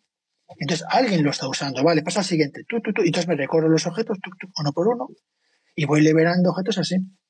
Un uso de WebRef, o sea, Sí, sí. pero es verdad que si no lo has usado nunca y tal, en plan, bueno, no sé para qué sirve esto, para mogollón de rollos. A ver, yo te digo, por ejemplo, eh, lo que veo de mil librerías de la librería estándar mil cositas tal, las vas trasteando con ellas, las vas usando. En mi trabajo diario es casi imposible que las uses, pero sí en scripts que hago en la consola, algunas soluciones raras que intentas incorporar en tu ordenador y demás, siempre acabas utilizando alguna. Pero digo, el 60% de Python lo utilizo para lo que no es trabajo, es para tonterías, conocerlo y, y sí, y algunas veces te sacan las castañas del fuego, pero no en mi trabajo, en las otras tontadas que hago de Python. Entonces sí es interesante verlas. Pues lo que tienes que hacer, entonces, como estas charlas no te valen para nada, lo que tienes que hacer es proponer temas en plan, oye, en Django, ¿cómo hago? Digo que no me vaya no, me refiero a que... Ven cosas curiosas, hombre. está No, muy lo chu- a mí, a mí yo, bueno, lo digo siempre, a mí lo que me interesa de estas charlas es, eh, bueno, aparte de crear comunidad, bla, bla, bla, bla, y darle vidilla a la lista, que están aburridas, es, eh, bueno, que la termino y, y pruebo algo de lo que se ha comentado. Yo sigo esperando, de hecho, ten- tenía que apuntado en mi lista de, de ratas, tenía apuntada en plan perseguir a Eduardo con los ejemplos de Bytes, que dijiste que ibas a hacer una selección y tal. Cierto. Ah, Claro, está, está, está apuntado, pero Ahora claro, me la, me la anoto yo. Venga, en la época de la tecnología nos vamos a ir a estas épocas tecnológicas de los post-its, ¿no? ¿Sabes? Pegadas en la pantalla. Perfecto. Bueno, yo lo siento ya, pero ya me tengo que... Bueno, lo vamos a- chicos, hasta aquí eso. Nos vemos, no sé si podré la semana que viene, ¿vale? Porque igual me es imposible, pero para la siguiente seguro que sí. Sí, bueno, yo en principio será semanal y estaremos quienes puedan estar. Ya está, no te preocupes. Perfecto. Todo esto se graba y algún día eh, se notará que se ha grabado. Ahora mismo no se nota. Yo, ¿vale? gracias por alargaros la de Dios hoy, por lo que veo, porque así pude entrar. Sí. Pues nada, muchas gracias y nos vemos. Buenas Hasta noches, feliz, feliz Navidad y feliz año. Felices fiestas. Chao. Hasta luego. Julio, no has dicho nada. No sé si quieres despedirte o no. O... Yo voy a cortar, voy a cortar ya. A ver si has escrito algo en el chat.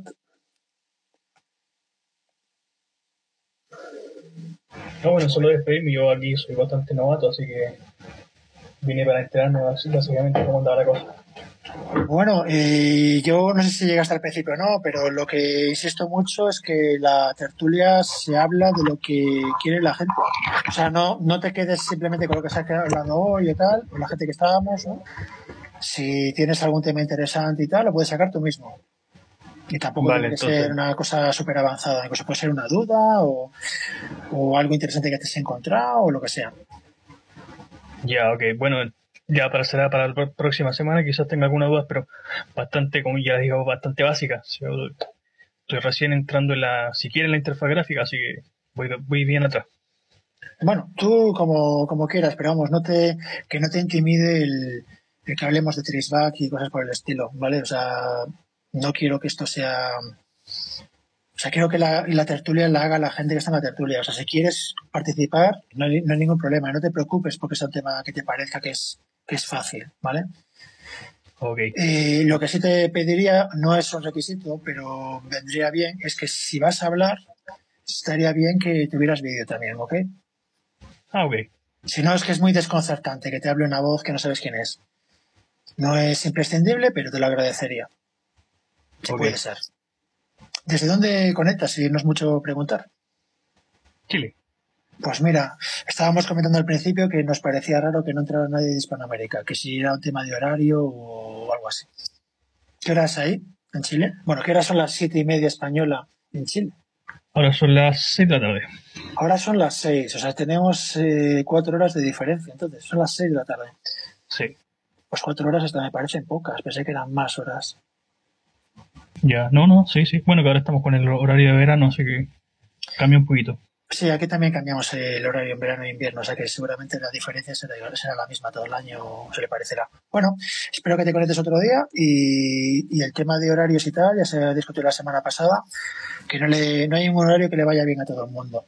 Sí, correcto. Hay que ir viendo, eh, o sea que si hay alguien ahí que se quiere quejar, que se queje, ¿vale? Si no se queja, no se arregla nada. Ok.